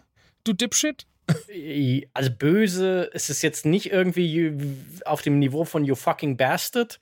Okay. Aber es sagt halt, du bist, du bist ein bisschen ein Arsch und du bist ein kleiner unbedeutender Arsch. So in die Richtung okay, geht es eigentlich. Okay. So, so ein. Ja. Ich müsste es googeln, ja. was die offizielle Übersetzung ist. Aber so in die Richtung geht es. Jemanden, den man auch nicht so ganz für voll nehmen kann. Ich glaube, man würde vor allen Dingen eher Kinder-Dipshits nennen, im Zweifelsfall. So ein okay. bisschen pöbelige Kinder. Ja, so, das mhm. trifft es vielleicht, ja. Äh, schön übersetzt haben sie, fand ich auch, äh, hier Grease Monkey. Mhm. Das haben im Deutschen heißt, äh, haben sie Schmiermaxe. ja, das ist süß, ja. ja, fand ich auch. Schmier, Grease passt und Monkey, Maxe, ja, mein Gott. ja. Passt auch gut auf, auf, auf den Mund, äh, auf die Mundbewegung insofern. Ja, fand ich, fand ich süß. Schmiermaxe. Kannte ich nicht den Begriff, aber naja. okay, dann haben wir Shaw im Wesentlichen, glaube ich, abgehandelt. Wir haben im Wesentlichen den Character Arc von Picard. Ich glaube, das, was von Picards Character Arc jetzt noch übrig bleibt, um das jetzt äh, auch noch abzuhandeln, da müssten wir jetzt zu unserem letzten großen äh, aus dem Quartett, die hier große Charakterwandlungen oder Charakterbewegungen oder Entwicklungen oder sowas in der Richtung durchmachen, reinnehmen, nämlich äh, Riker. Riker. Genau. Genau. Und Riker, wie gesagt, erzählt ja, dass er nach dem Tod seines Sohnes eigentlich nur noch Leere empfunden hat, dass er in das mhm. Grab gestarrt hätte, von dem er ja sagt, es sei nur sechs Fuß tief gewesen, mhm. aber es sei der dunkelste Ort, den er je gesehen habe. Und er sei letztendlich vor dieser Dunkelheit von zu Hause davongelaufen, weil Diana es nicht mehr ertragen habe, weil sie ja diese als Halbbetasoidin diese Empathiefähigkeit hat, dass sie das fühlen kann, was andere fühlen. Und bei ihm hat sie nichts mehr gefühlt. Und das habe mhm. sie nicht ertragen. Und er sei vor dieser Situation davongelaufen, nur um, ja, in, nun in einen anderen Abgrund zu blicken. Also dieser Dialog zwischen Picard und Riker am Anfang, der ist sehr, sehr trocken inszeniert. Und ich meine das sehr, sehr positiv hier bewusst. Mhm. Weil das, was dort verhandelt wird, das ist so brutal düster, mhm. dass ich es gut finde, dass, ihr, dass, dass Frakes hier überhaupt nicht das Bedürfnis hatte, das über zu inszenieren. Und das ist einfach, dass er das einfach sagt, hat ja. schon so viel Härte, trägt das in sich. Das ist so traurig. Das reicht. Du, du spürst diesen Schmerz einfach. Ja. Beim ersten Gucken habe ich mich gewundert, äh, dass das so schnell geht. Also äh, Riker schmeißt Picard von der, von der Brücke und kurze Zeit später mhm. geht er zu ihm aufs, äh, ins Quartier und entschuldigt sich quasi. Beim drüber nachdenken dachte ich, nee, das ist genau, genau so war das richtig, weil die, was die alles zusammen durchgemacht haben.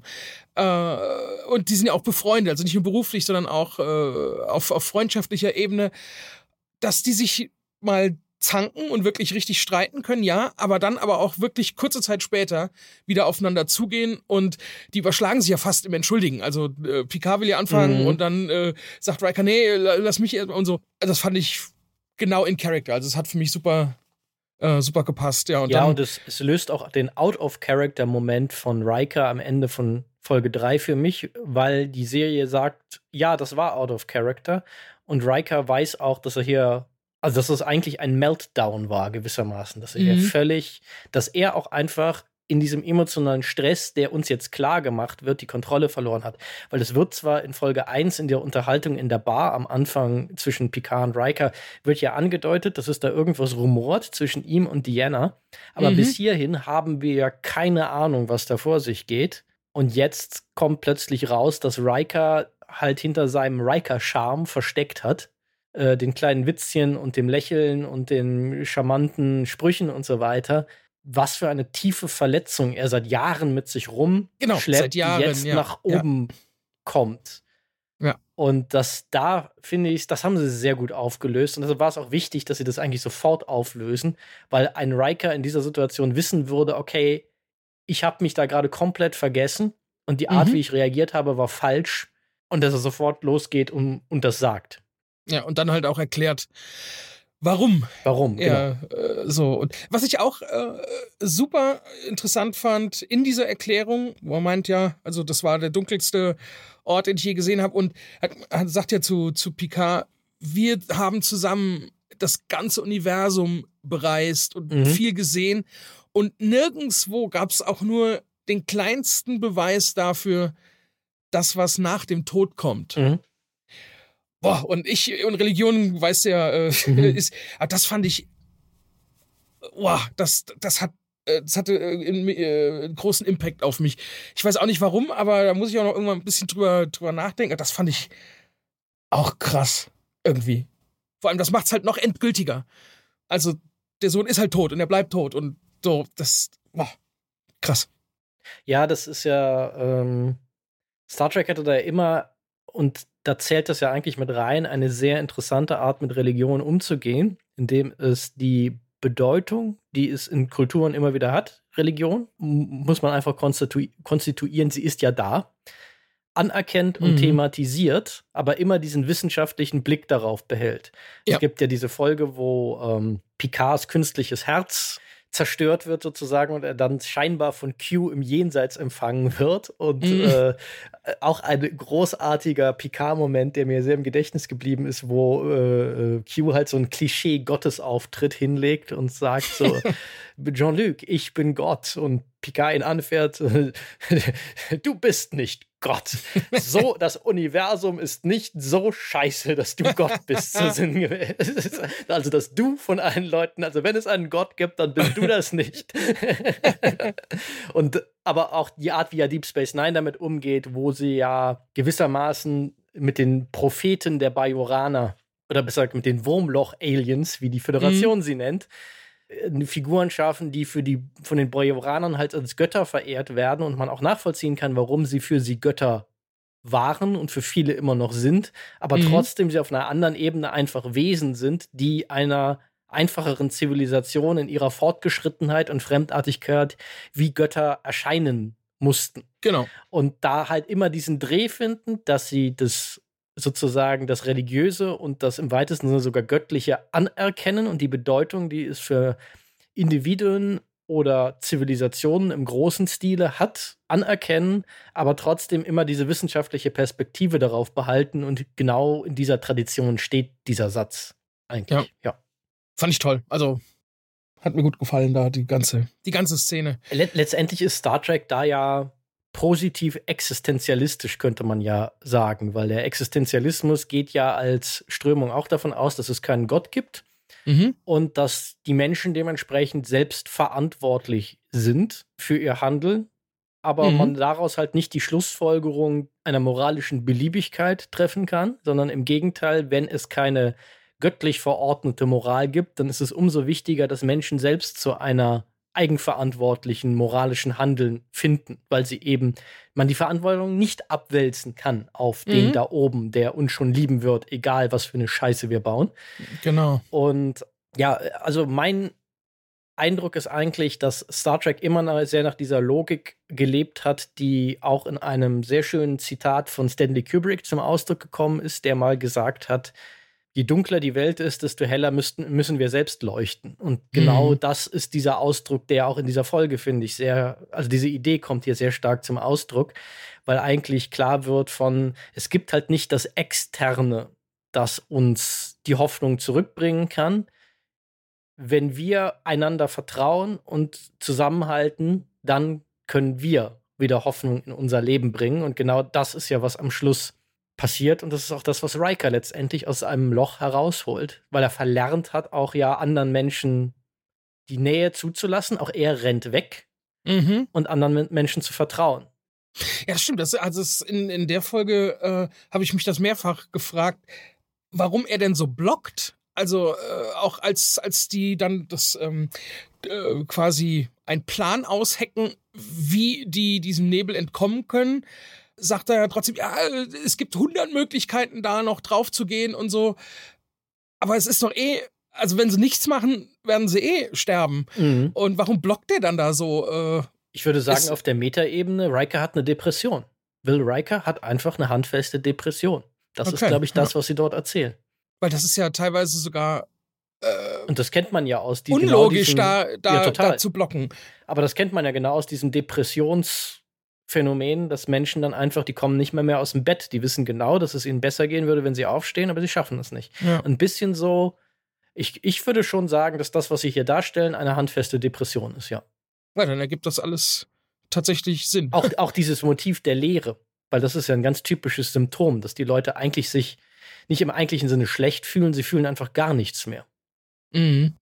Und deshalb ja. ist es auch so schwer, da wieder rauszukommen. Wenn du dich schlecht fühlst, kannst du irgendwie damit umgehen oder dich von anderen Leuten aufbauen und aufmuntern lassen. Aber wenn du nichts mehr fühlst, dann ist es echt schwer, da wieder rauszukommen aus so einem Loch. Ja.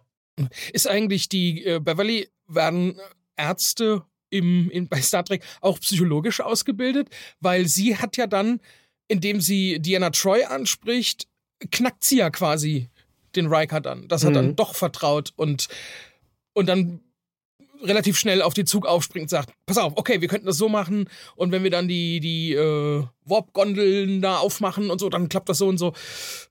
Spannende Frage. Star Trek The Next Generation zumindest hat dieses Thema ja immer externalisiert auf die Counselor, dass mhm. es auf allen Schiffen und Raumstationen immer diese Counselor-Figur gibt.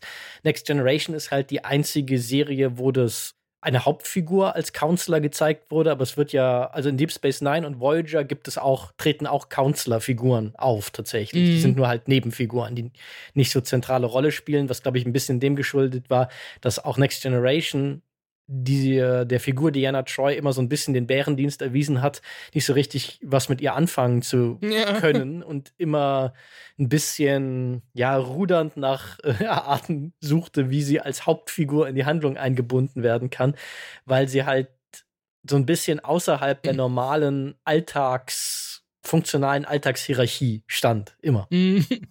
Und dann leider ja so ein bisschen auf so ein Klischee von, ja. Äh, sie sitzt auf der Brücke und oh, Frau äh, am Steuer. Äh, nee, nicht nur Frau am Steuer, sondern auch einfach dieses, sie erklärt, Picard hat sich ihr sehr oft zugewandt, um, damit sie ihm etwas unfassbar Offensichtliches erklärt. Und das war leider ja. immer so ein bisschen schwierig, weil sie einfach eigentlich immer nur Dinge gesagt hat, wo man so denke, die sind ja nicht blöd auf der Brücke, die können das auch sehen. Also außer hm. Data vielleicht nicht, aber alle anderen, die irgendwie sowas wie eine normale, nicht telepathische Empathie, Empathie besitzen, ja. kriegen das, was sie da als große Erkenntnis verkauft, auch mit. Das ist bestimmt der Grund, warum diese Counselor-Figuren später dann nicht mal als Hauptfiguren aufgetreten sind.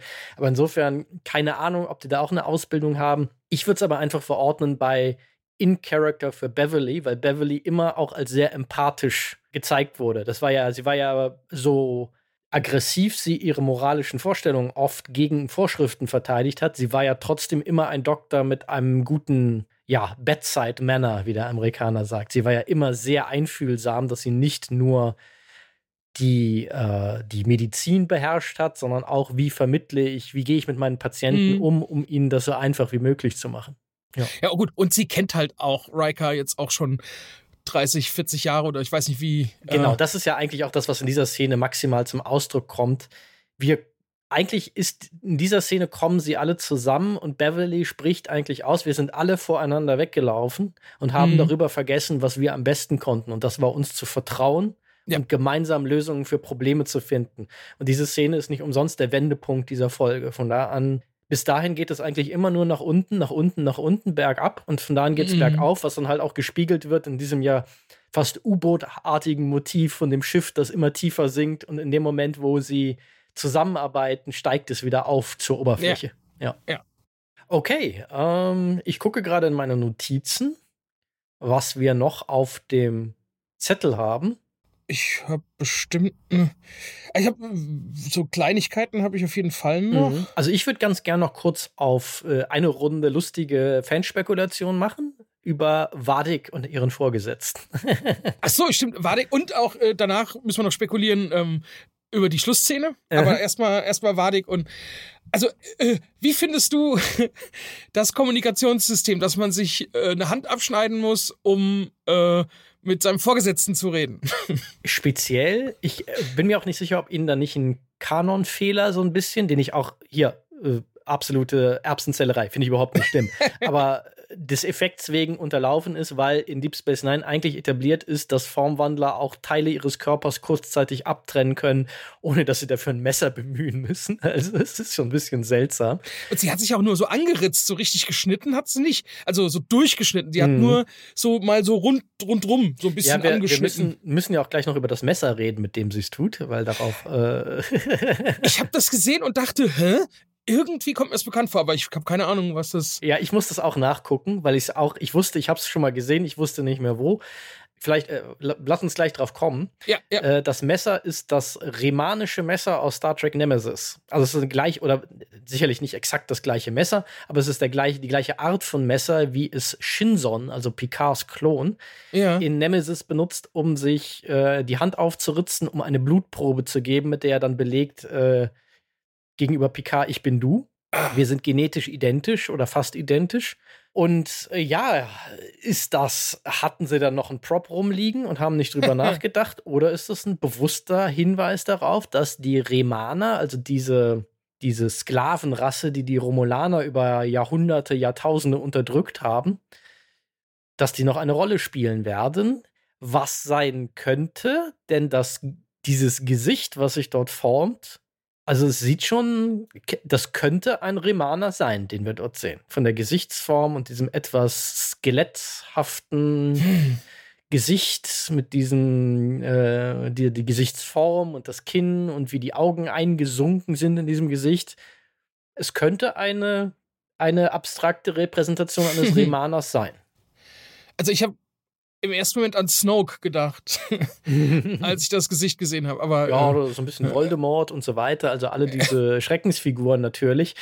Aber also da wäre ich nie drauf gekommen. Also wäre ich ohne das Messer auch nicht. Also es, okay, die, okay. auf die Idee bin ich erst gekommen, als ich nachgeguckt habe, was war denn das für ein Messer? Also bilde ich mir das gerade ein oder mm. war das wirklich schon mal zu sehen? Und äh, ja, war es und es ist ein ja das Messer aus Nemesis. Ja.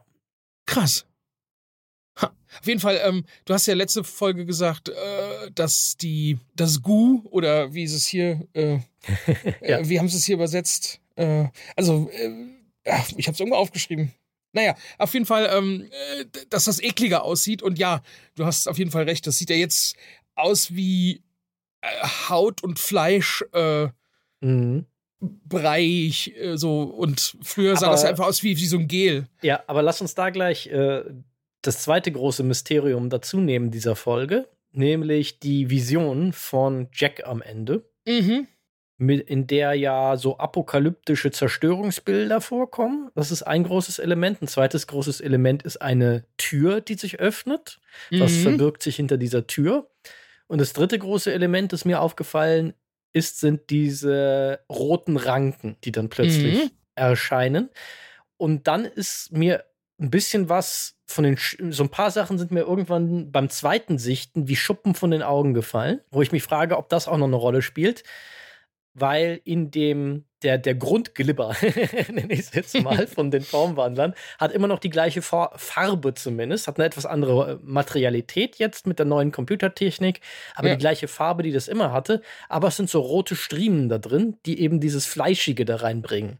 Ja. Hat das was mit diesen roten Ranken vielleicht zu tun? Weil es gibt in Deep Space Nine gab es ein, äh, das, den Handlungsstrang, dass der kardassianische Geheimdienst die Formwandler mit einem Virus infiziert hat war das der kardassianische Geheimnis? War das die Romulaner? Ich weiß es nicht mehr. Einer von den ganz schlimmen Geheimdienstfingern auf jeden Fall hat im Grunde zu einer Biowaffe gegriffen, um die äh, Formwandler in die Knie zu zwingen, was auch einen Beitrag dazu geleistet hat, dass sie letztendlich unterlegen sind in diesem Krieg.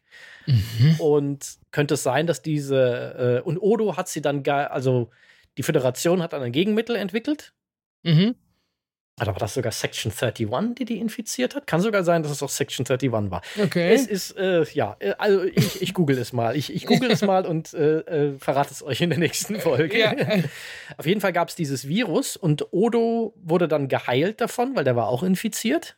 Mhm. Ähm, da hat Dr. Begier, glaube ich, ein, ein Heilmittel für entwickelt. Genau, das war auch nämlich über Dr. Begiers Section 31 Kontakte, ist das, glaube ich, eher dieses Heilmittel gekommen. Und dann hat Odo nach dem Friedensschluss den Rest der großen Verbindung der Formwandler geheilt.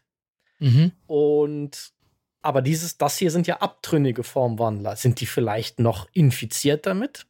Weil Wadik hat so eine dicke rote Narben im Gesicht, die auch an diese roten Ranken mich erinnern. Interessanterweise hat Sneed so eine rote Narbe im Gesicht. Was hat es damit vielleicht noch auf sich?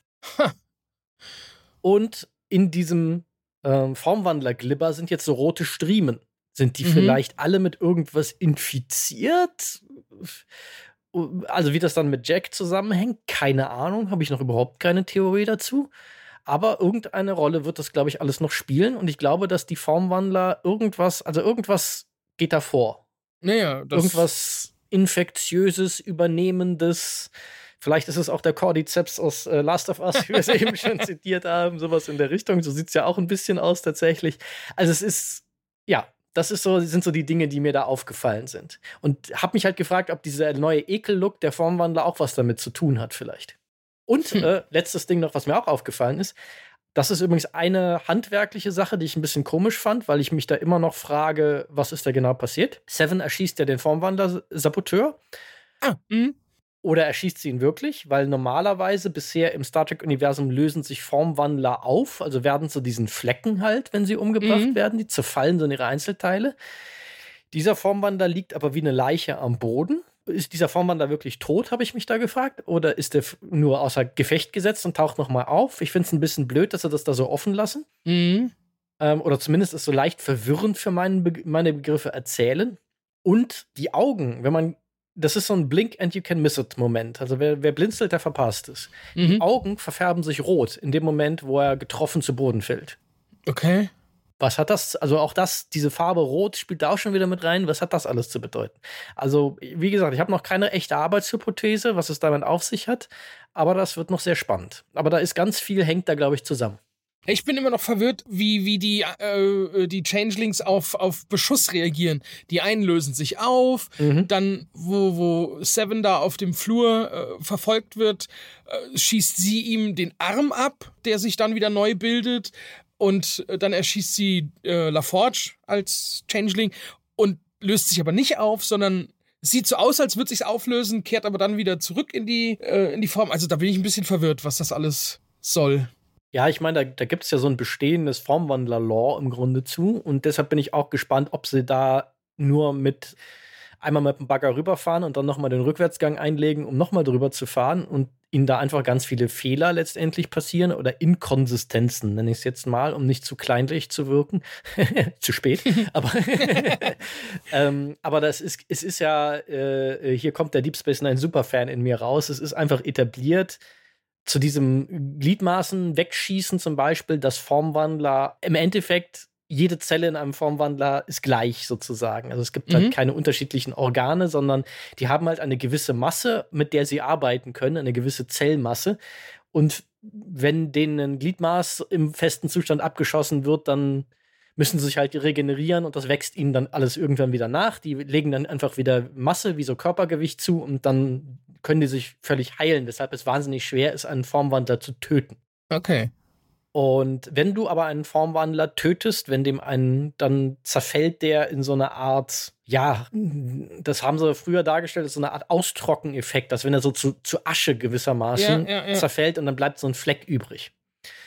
Und ähm, das wäre ja konsistent mit dem, was mit den Formwandlern gezeigt wird, die Beverly über den Haufen schießt. Wenn das denn mhm. auch Formwandler war, das wissen wir ja immer noch nicht sicher, weil mhm. die ja diese Masken tragen und wir sie noch nicht haben Formwandeln sehen. Vielleicht ist es auch alles eine falsche Fährte. Also, weil von dem, wie sie etabliert werden, sie könnten sein die Jem'Hadar, mhm. die genetisch gezüchteten Krieger des Dominion. Sie könnten auch sein Cardassianer, weil sie haben ja offensichtlich ein kardessianisches Schiff. Wenn man jetzt nämlich genauer hinguckt, in Folge 4 siehst du auf den, siehst du etwas genauer die Displays. Ich habe das mal abgeglichen. Das sind tatsächlich kardassianische Schriftzeichen, die da drauf sind. Geil. Sie könnten auch die Breen sein, diese Aliens, die schon immer diese Masken getragen haben, auch wenn die halt früher anders designt waren, Aha. die irgendwann äh, Verbündete des Dominion waren. Also da gibt es noch, äh, wer ihre oh. Handlanger sind, äh, da gibt es noch ganz viele plausible Möglichkeiten. Oh Gott. Oder vielleicht sind es einfach andere Formwandler. Who knows? Ja, äh, es bleibt kompliziert, aber was halt der, das, das Einzige, was bisher dem Kanon widersprechen würde, ist, wenn dieser Formwandler jetzt der Formwandler-Saboteur tödlich getroffen wurde und bleibt einfach in fester Form da tot liegen. Weil das wäre von dem, was bisher etabliert ist, komisch. Mhm. Okay. Deshalb ja auch meine Frage, ist der jetzt vielleicht einfach, liegt es vielleicht daran, dass der gar nicht tot sein soll und sie erzählen es nur ein bisschen komisch? Okay, da habe ich mir gar keine Gedanken drüber gemacht. Ist er vielleicht nur betäubt sozusagen? Ja. Taucht jetzt nochmal auf. Vielleicht wird er ja, äh, beginnt ja Folge 5 damit, dass er verhört wird. Who knows? Ja. Äh, du als, als ähm, Changeling-Experte. äh, da habe ich schon eine Frage. Ähm, Worf und ich, die beiden äh, großen äh, lebenden Changeling-Experten. Ja, ja, genau. ähm, haben die auch, äh, bilden die nur das Äußere nach oder äh, bilden die auch in, also haben die die gleichen inneren Organe und alles gleich, wenn sie sich irgendwo reinmorphen? Wenn ich mich recht entsinne, bilden sie alles nach. Mit dem Ergebnis, ich glaube, es wird irgendwann etabliert. Es gibt auch eine große Finde den Formwandler-Folge, wo auch so ein Saboteur auf der Defiant in Deep Space Nine unterwegs ist und eine mega spannende, gruselige Folge, wo sie diesen Formwandler äh, verfolgen mit einem der geilsten, wieder äh, beunruhigendsten Cliffhanger ever. äh, Im Übrigen, man, das, man, man Fanboy kommt wieder raus.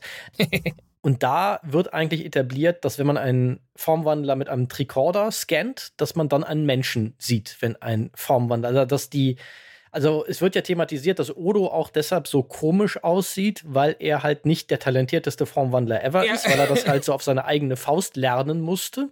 Ja. Das war schon immer ein bisschen unlogisch, dass die anderen Formwandler dann teilweise auch so aussehen, wenn sie als Formwandler identifiziert werden wollen. Aber gut, kann man sich noch irgendwie zurechtbiegen. Aber da wird halt thematisiert, dass die Meisterformwandler der großen Verbindung im Grunde sogar dann die inneren Organe und äh, Blutgefäße und alles nachbilden können. Ah, okay. Sodass, wenn man sie scannt, auch ein, das Wesen dort auf dem Scanner erscheint, das sie gerade imitieren. Also, dass die so gut sind, dass sie das alles komplett faken können. Weil, ich habe mich nämlich gefragt, jetzt, äh, wo es sich herausgestellt hat, dass Vadik halt auch äh, Changeling ist, ähm, in den ersten Folgen oder Folge 2, wo sie es erstmal auftaucht, da raucht sie ja. Mhm. Und da dachte ich, dazu brauchst du ja schon mal Lungen, um mhm. es zu genießen, in Anführungszeichen. Oder vielleicht ist es auch ein Joint, und äh, aber dazu brauchst du auf jeden Fall äh, Lungen, um, um äh. dieses, äh, ja, so Fragen stelle ich, mich, ich mir manchmal, wo ich denke. Aber tatsächlich hat Deep Space Nine im weitesten Sinne Antworten darauf, weil es gibt auch einen Moment in Deep Space Nine, wo Odo gefragt wird, glaube ich, bei irgendwas, ob er denn nicht mitessen will bei irgendeiner mhm. Mahlzeit und er dann sagt, er habe das mal ausprobiert und er könne auch essen, aber er braucht keine Nahrung im eigentlichen Sinne und das er Erlebnis gibt ihm nichts, weil er. Okay. Ah, ja. Wobei er da sagt, aber das mag halt auch an Odos überschaubarer Formwandelfähigkeit liegen, er dort sagt, so, ich habe leider keine Geschmacksknospen, deshalb bringt mir das die Erfahrung nicht so, gibt, okay. gibt mir die nichts. Ja. Aber das, äh, dass, dass man die rauchen sieht, haben wir jemals in Star Trek oder im, im neueren Star Trek äh, rauchende Charaktere gesehen? Oh, ich glaube, ähm, es gibt in den, den, den Kirk-Ära-Filmen gibt es teilweise rauchende Figuren, aber danach glaube ich nicht mehr. Krass. Ha. Weil das hat mich, dachte ich, das ist so, hä? Wie raucht. Also keine, zumindest, zumindest, ha, rauchen Klingonen teilweise? Also weil, weil andere Spezies, ich, ich, glaube, es gibt irgendwo einen rauchenden Ferengi mal. Also es ist schon, dass andere Spezies das noch machen, kommt, glaube ich, hin und wieder vor im Star Trek-Universum, okay. ja. Hast du übrigens gesehen, wo du äh, gerade gesagt hast, hier äh, Blink and You Miss It, als die äh, Vadik die, die, die Portalwaffe abschmeißt, Aha. was da drauf stand? Ja, Daystrom Institute. Und was noch? das habe ich nicht mehr gesehen. Ne? Ja, weil das kann man auch nicht erkennen, wenn man es nicht anhält und ja. dann ganz genau guckt. Da steht äh, Daystrom Institute of Advanced Robotics. Ah, okay, okay. Das nur nebenbei. Bestimmt auch ein Augenzwinkerer in einen späteren Auftritt von Brent Spiner, als ich tippe ja immer noch sehr stark auf Law. Ja, stimmt, haben wir in den Trailern gesehen. Ein Moriarty scheint auch noch aufzutauchen mhm. irgendwann. Das ist auch so ein bisschen meine Arbeitshypothese, dass das Wort, was dort auch noch gestohlen wurde, äh, Law ist von dem wir ja wissen, dass er ins Daystrom Institute gebracht wurde. Ah. In zerlegter Form. Also ähm, ah. Daystrom Institute of Robotics klingt ja schon nach etwas, äh, nach der Abteilung. Advanced man, Robotics. Also sehr Advanced Robotics, ja. very Advanced Robotics, wo man äh, einen Androiden unterbringen würde. So sehr Data natürlich immer darauf bestanden hat, dass er kein Roboter, sondern ein Androide ist, was ein großer Unterschied ja. sei. Ja, das stimmt. ja, aber äh, also Daystrom Institute habe ich auch gesehen, aber das kleinere dann nicht mehr. Ja. ja, da musste ich auch stoppen und dann, das geht ja so schnell, da musst du wirklich äh, den richtigen Moment äh, treffen. Ja, ja. ja. Äh. Letztes Detailgemäkel von meiner Seite am Fanservice. Mhm. Es gibt ja die Szene, wo Shaw Seven of Nine erklärt, dass ähm, die Formwandler so einen Behälter haben, in dem sie schlafen gewissermaßen, mhm. wenn sie irgendwo in der Umgebung sind, wo sie auffallen würden, wenn sie sich einfach so glibbern lassen würden. und der Behälter, den Shaw ihr dann so auf so einem Pad zeigt und dann auch der Behälter, den sie dann findet, ist genau der gleiche Behälter, den, äh, in dem Odo schläft in ja. Deep Space Nine. Genau. Was, wo ich mich so ein bisschen gefragt habe, warum? Weil in Deep Space Nine etabliert wird, dass das ein bajoranisches, traditionelles Gefäß ist, das ihm der Wissenschaftler geschenkt hat, also Odo geschenkt hat, ja. der ihn sozusagen entdeckt und erforscht hat. Und oh. ist eigentlich nicht so ein Formwandler-Ding. Es ist eigentlich schon sehr ein Odo-Ding. Also ja, entweder okay. hat Odo einen Trend ausgelöst und alle Formwanderer wollen jetzt so wie die, die neueste Mode diesen Becher haben. Oder? Ja, habe ich auch gedacht. Ja. Und das, das Komische ist, ich habe halt mitgekriegt, dass das jemand auch auf Twitter in Richtung Terry Metalis geschickt hat, diese Beobachtung, dass das ein bisschen komisch ist. Mhm. Und da finde ich, das ist vermutlich nicht mal Metalis schuld, deshalb will ich da auch gar nicht irgendwie mit Zuweisungen kommen. Nur mich nervt diese Art des Erzählens mittlerweile ein bisschen. Mhm. Metalis antwortete mit: Ja, über die Formwandler wird es von ähm, äh, gibt es einen lizenzierten Comic demnächst mit elf Ausgaben, in dem auch das Geheimnis um diesen Eimer gelöst wird, wo ich so dachte, so, oh. jetzt fängt das auch an, dass man jedes Nebending, also hier ja, geht es ja, ja. nur um den Eimer, ist mir scheißegal. Aber ich werde ein bisschen verstimmt reagieren, wenn es wichtige Plotpoints gibt, die unlogisch erscheinen und dann irgendwie gestopft werden von Begleitmaterialien, weil das hasse ich wie die Pest. Bitte macht eure Filme und Serie so, dass die in sich konsistent und logisch sind und zwingt nicht die Leute, verlangt nicht von den Leuten, noch 50 andere Dinge zu konsumieren, nur damit ja. es alles Sinn ergibt. Ja. Ja. Stehe ich hinter gesagt, dir. Bei, bei, diesem, bei diesem Eimer, fuck it, ist mir egal am Ende des Tages. nee, Bucket, aber, nicht ja. fuck it, Bucket. Äh, fuck it, it's a bucket, ja. fuck the bucket. Äh, ja. Ich guck gerade mal. Ähm, aber damit bin ich auch ausgemeckert, im Übrigen. Gut, ich guck gerade mal noch in meine Notizen, äh, mhm. äh, was ich noch für Kleinigkeiten hab, die ich ganz cool fand oder oder nicht. Ah, genau, das war ist, ist so im, im, Schnitt, das hat bestimmt der, der Editor, äh, fand das cool. Äh, Crusher zählt ja oft einen Countdown runter, Aha. bis die, die Ener nächste Energiewelle kommt. Und in einer Szene sieht man Seven of Nine durch den Flur gehen. Ja, genau, ja. Auf ja. ihr und, und dann fängt äh, Crusher an mit Seven, Six mhm. und so. Also das fand ich. Äh, aus einer Situation, wo die anderen über sie tuscheln, sodass man im ersten Moment denkt, jemand sagt ihren Namen. Ja, ja, äh, genau. Äh, ja. ja, ja, super, super cool gemacht. Ja. Fand ich toll. Sowas, sowas die, mag die, ich. Die Folge ist handwerklich sowieso mega. Also die ist wirklich, wirklich klasse, von vorn bis hinten. Ja.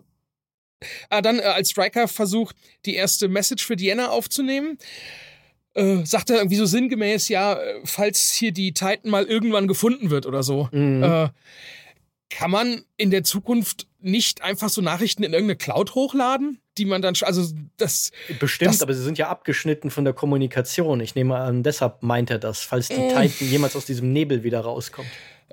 Ja, aber die, also, naja. also das ergibt für mich schon Sinn, weil sie ja, wenn, wenn man diese Nachricht an eine Cloud hochladen könnte, könnten sie auch um Hilfe rufen. Und das wird ja in der äh, Folge thematisiert, dass sie nicht um Hilfe rufen können. Deshalb ja auch Picards Aussage Richtung Riker, als der sich noch gegen den riskanten Plan am Ende ziert. Will, niemand wird kommen, um uns zu retten. Also nach dem Motto, wir müssen mhm. uns selber retten, weil die okay. wissen nicht mal bisher, dass wir in Not sind. Ja, ja, ist ja gut. okay, streiche ich direkt aus der Liste. Äh, dann ist mir aufgefallen, im 10 vorne zwischen dem Gespräch von Picard und Jack, dass ganz prominent auf der Whiskyflasche Jameson drauf stand und man die in jeder Einstellung fett gesehen hat. Aha, Sponsoring Ole. Ja, genau, dann ähm, die Residue, also das, äh, das was, was äh, Changelings hinterlassen, wenn sie wechseln, äh, dieses, dieses, ja, äh, Residue haben sie es im Englischen genannt, auf Deutsch Wechselsiff. oh, oh, oh, oh. Also, also, es ist originell, das lasse ich Ihnen, aber es tut ein bisschen weh. Ich meine, Residue ja. tut eigentlich auch ein bisschen weh. Ist wie so ein Dad-Joke irgendwie, statt Residue, Residue. ja. ja. Mhm. Aber Wechselsiff, ja, na gut. Aber Shaw sieht auch wie jemand aus, der, wenn er besser gelaunt wäre, ständig Dad-Jokes machen würde. Ja. So, warte mal, ich glaube. Vielleicht noch genau. ganz kurz, äh, da, da muss ich nämlich noch mal schwärmen. Bei der Szene, wo Riker versucht, den Brief an Troy aufzusetzen mhm. und als er nicht weiterkommt, nicht weiter weiß, die Kamera dann nach unten schwenkt, fantastische Einstellung, er in diesem leicht verzerrten Spiegelung zu sehen ist, wie er völlig niedergeschlagen ins Leere starrt, äh, wie hier ein Bild dafür gefunden wird, dass dieser Riker im Grunde nur noch ein Abglanz seiner selbst ist mhm. in diesem Moment. Also ganz, ganz tolles Bild. Also ja, das ist ja. mir leider gar nicht so aufgefallen, muss ich noch mal gucken. Schade. Aber die Folge nee. ist halt so wie diese Seven-Szene auch. Sie, sie ist eine, sie ist voll von solchen visuellen Einfällen. Also da muss ich, muss ich wirklich noch mal loswerden. Chapeau, Jonathan Frakes. Es ist eine wahnsinnig gut inszenierte Folge. Ich richt's ihm aus. Dankeschön. Äh. Das nächste Mal mit ihm auf einer Bühne stehst, sag ihm das bitte. Bestell ihm von Sebastian. Du weißt nicht, wer das ist, aber bestell ihm trotzdem. Folge 4, Star Trek Picard, Staffel 3, mega. Warst du nicht, du warst doch die vorletzte FedCon dabei, oder? Ja, Wo wenn Riker ich auch in die Zukunft hätte sehen können, hätte ich ihm das sagen können. Ja, ich wollte nur sagen, weil da habt ihr euch ja schon getroffen. ja. ja. So, ein Punkt habe ich noch, bevor wir dann vielleicht noch ein bisschen spekulieren äh, über die letzte Szene, was das tatsächlich sein könnte. Wie sie das über das äh, hier, was Redewendungen angeht. Da sagt Jack, schwuppdiwupp und fertig ist der Lack. als, als die den Plan machen, wie sie da entkommen. Und dann habe ich es auf Englisch angehört und da sagt er, Bob is your uncle, Fanny is your auntie. Ja, ja. Das und das muss ich wirklich googeln. Äh, ja. Aber das erkläre ich jetzt nicht. Wer das mal wissen möchte, kann selbst mal nach Bob is your uncle googeln. Interessante Geschichte, wo das Sprichwort herkommt. Weiß ich übrigens auch nicht. Muss ich dann gleich mal googeln. Ich bin äh, als jemand, der lange in den USA zugebracht hat, benutze ich es völlig selbstverständlich im Englischen, weil es tatsächlich Bob's Your Uncle für, ja genau, eigentlich wie man im, im Deutschen halt fertig ist, der Lack sagt, ja, ist, ja. ist super etabliert. Aber ich glaube auch, ich behaupte, ich bin nicht der einzige quasi Muttersprachler, der nicht den blasseste Ahnung hat, wo das herkommt. Da sind Ach, wir wieder bei Redewendungen, die wir alle benutzen, wie above your pay grade, ohne zu wissen, wo sie wirklich herkommen. Insofern, ja. Ich bin sicher, dass ich ja. 99 Prozent der deutschen Redewendungen auch nicht herleiten kann. Äh, ja. Ja. ja. Sowas wie fertig ist der Lack ist, ist, ist natürlich so relativ selbsterklärend, aber es gibt okay, ja ganz viele, ja. die wir ständig benutzen, wo wir keine Ahnung haben, wo, wo zur Hölle das, das, her, das herkommt. Und ganz oft glauben wir etwas, wo es herkommt, und es ist völlig falsch. ja, ja, da, genau. So, letzte Szene. Hui. Also, hm, ich, ich habe keine, also erstmal meinst du, es ist also eine Vision, die Jack hat, über irgendwas, was äh, in der Zukunft passieren wird? Oder sind es Erinnerungen von Jack? Also ich glaube, irgendwas kommuniziert mit ihm, weil was, ich habe Finde mich, sagt ja so eine Stimme, ne? Ja, ja, genau. Und diese Stimme kam auch in der letzten, in der Szene, wo er von dem Formwandler ihm diese Atemmaske abgenommen wird. In der Folge davor ah. kam das auch schon mal vor. Oder in der, der, der vorletzten, ich glaube in der zweiten Folge war das mhm. weil da auch schon diese Ranken vorkamen, also dass, dass er da auch so eine, so eine Vision hat. Da habe ich es halt noch so nicht so drauf geachtet, was da diese Stimme flüstert, weil ich es halt da noch als, naja, atmet da jetzt äh, irgendwas ein, was ihm halt Halluzinationen verursacht, mhm. weggebucht, aber weil es jetzt hier wiederkommt, ja, ich habe keine intelligente Idee bisher, was das sein könnte, ehrlich gesagt das Einzige, also die Tür, pf, keine Ahnung, die Ranken, habe ich auch keine Ahnung. Diese, diese, äh, dieser Feuersturm oder diese Druckwelle von einer riesen Explosion, die da äh, über irgendeine Stadt, ein Planet oder so geht, äh, weiß ich auch nicht. Ich fand es so interessant. Ähm, das, äh, die erste Folge ging ja los mit dem Lied uh, We Don't Want to Set the World on Fire oder so. Mhm. Ja. Und in der Folge, jetzt in der vierten, sagt ja Sean, äh, wirft äh, der Shaw ja auch dem Picard als Locutus hat er ja auch vorgeworfen so und du hast die Welt brennen lassen, äh, also du hast auch The World on Fire gesettet. Mhm. Und jetzt dieses äh, diese Vision nenne ich es mal, sieht ja so aus, als würde irgendeine eine World on Fire gesettet. also, ja, ich, ich, ich meine, das begegnet uns ja immer wieder und wieder und wieder, dieser Song vom Anfang in verschiedenen Kontexten, dieses Motiv, dass die Welt angezündet wird. Und ja, das wird garantiert, wird die Auflösung irgendwie wie Arsch auf Eimer dazu passen.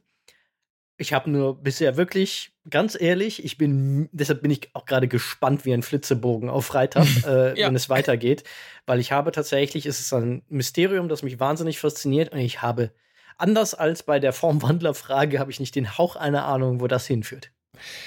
Das ist schön. Das finde ich gut, dass man mal wirklich rätseln kann, spekulieren kann. Mhm. Äh, und ich muss auch sagen, dass jetzt die dritte Staffel von Picard es wirklich geschafft hat mit jeder Folge, dass ich am Ende äh, die nächste Folge herbeigesehnt habe.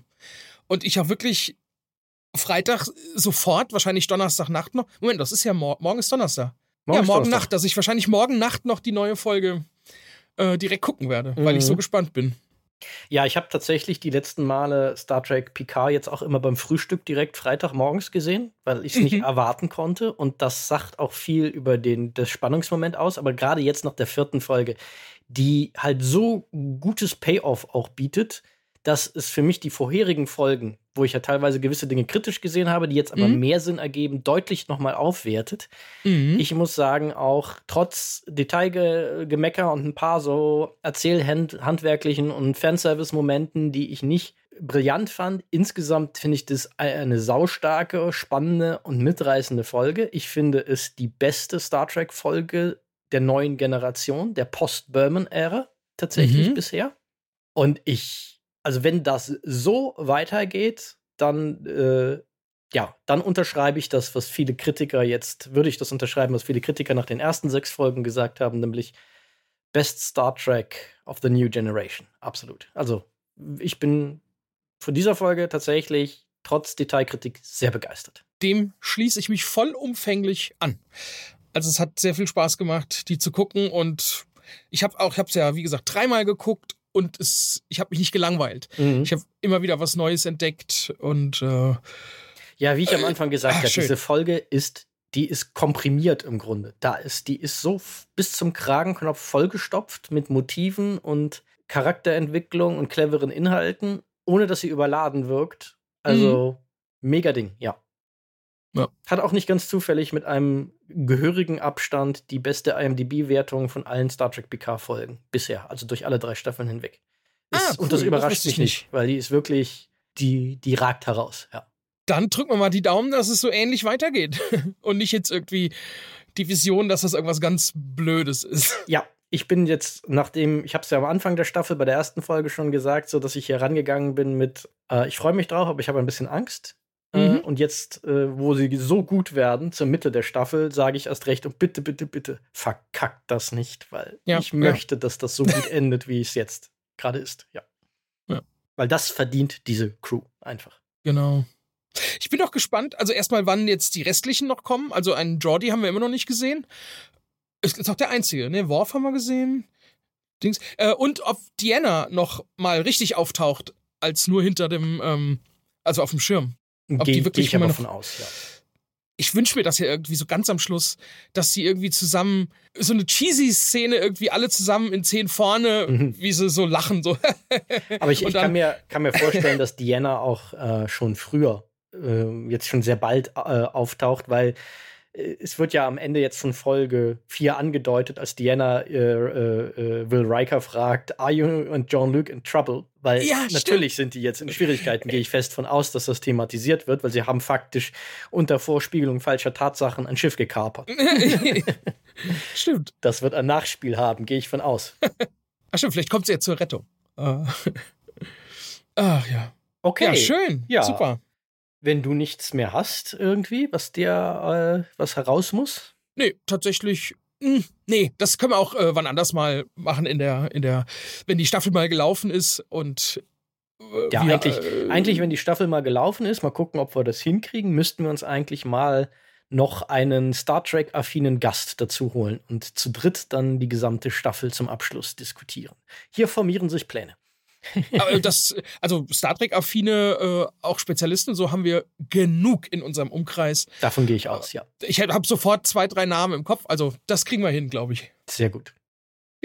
Okay, dann kriegen wir es jetzt hin, würde ich sagen, dass wir es packen. Dann, meine lieben Leute, vielen Dank, dass ihr wieder dabei wart und uns auch, äh, wenn wir euch selbiges blutig gelabert haben, uns euer Ohr geliehen habt für so eine lange Folge zur vierten Folge von Star Trek PK. Wenn ihr Feedback habt und sei es nur, haltet das nächste Mal die Klappe und labert nicht so lange, dann kommt doch auf unseren Discord-Kanal um uns Feedback zu geben und mit uns über diese Folge, über die Episode von Star Trek PK oder ganz viele andere spannende Nerd-Themen zu diskutieren. Da findet man uns alle live und in Farbe. Wenn ihr uns was Gutes tun wollt, weil euch dieser ganze Spaß trotz der langen Laufzeit gefallen hat oder vielleicht auch gerade deswegen, dann gebt uns gerne eine gute Bewerbung, Be Be Bewerbung, Bewertung ja. auf Apple Podcasts oder Spotify. Wenn ihr uns etwas noch Besseres tun wollt, dann könnt ihr uns auch ein paar Euro in unser Steady oder Patreon-Sparschwein werfen. Eine dicke Liebeskartoffel an alle, die das bereits tun.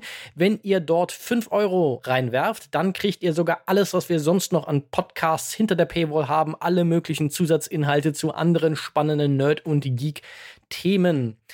Generell folgt uns gerne auch auf Facebook, Instagram und Twitter und nutzt diese Kanäle, um auf unser Format aufmerksam zu machen und anderen Geeks zu sagen, dass hier schönes Programm von Nerds für Nerds, wie wir immer sagen, gemacht wird.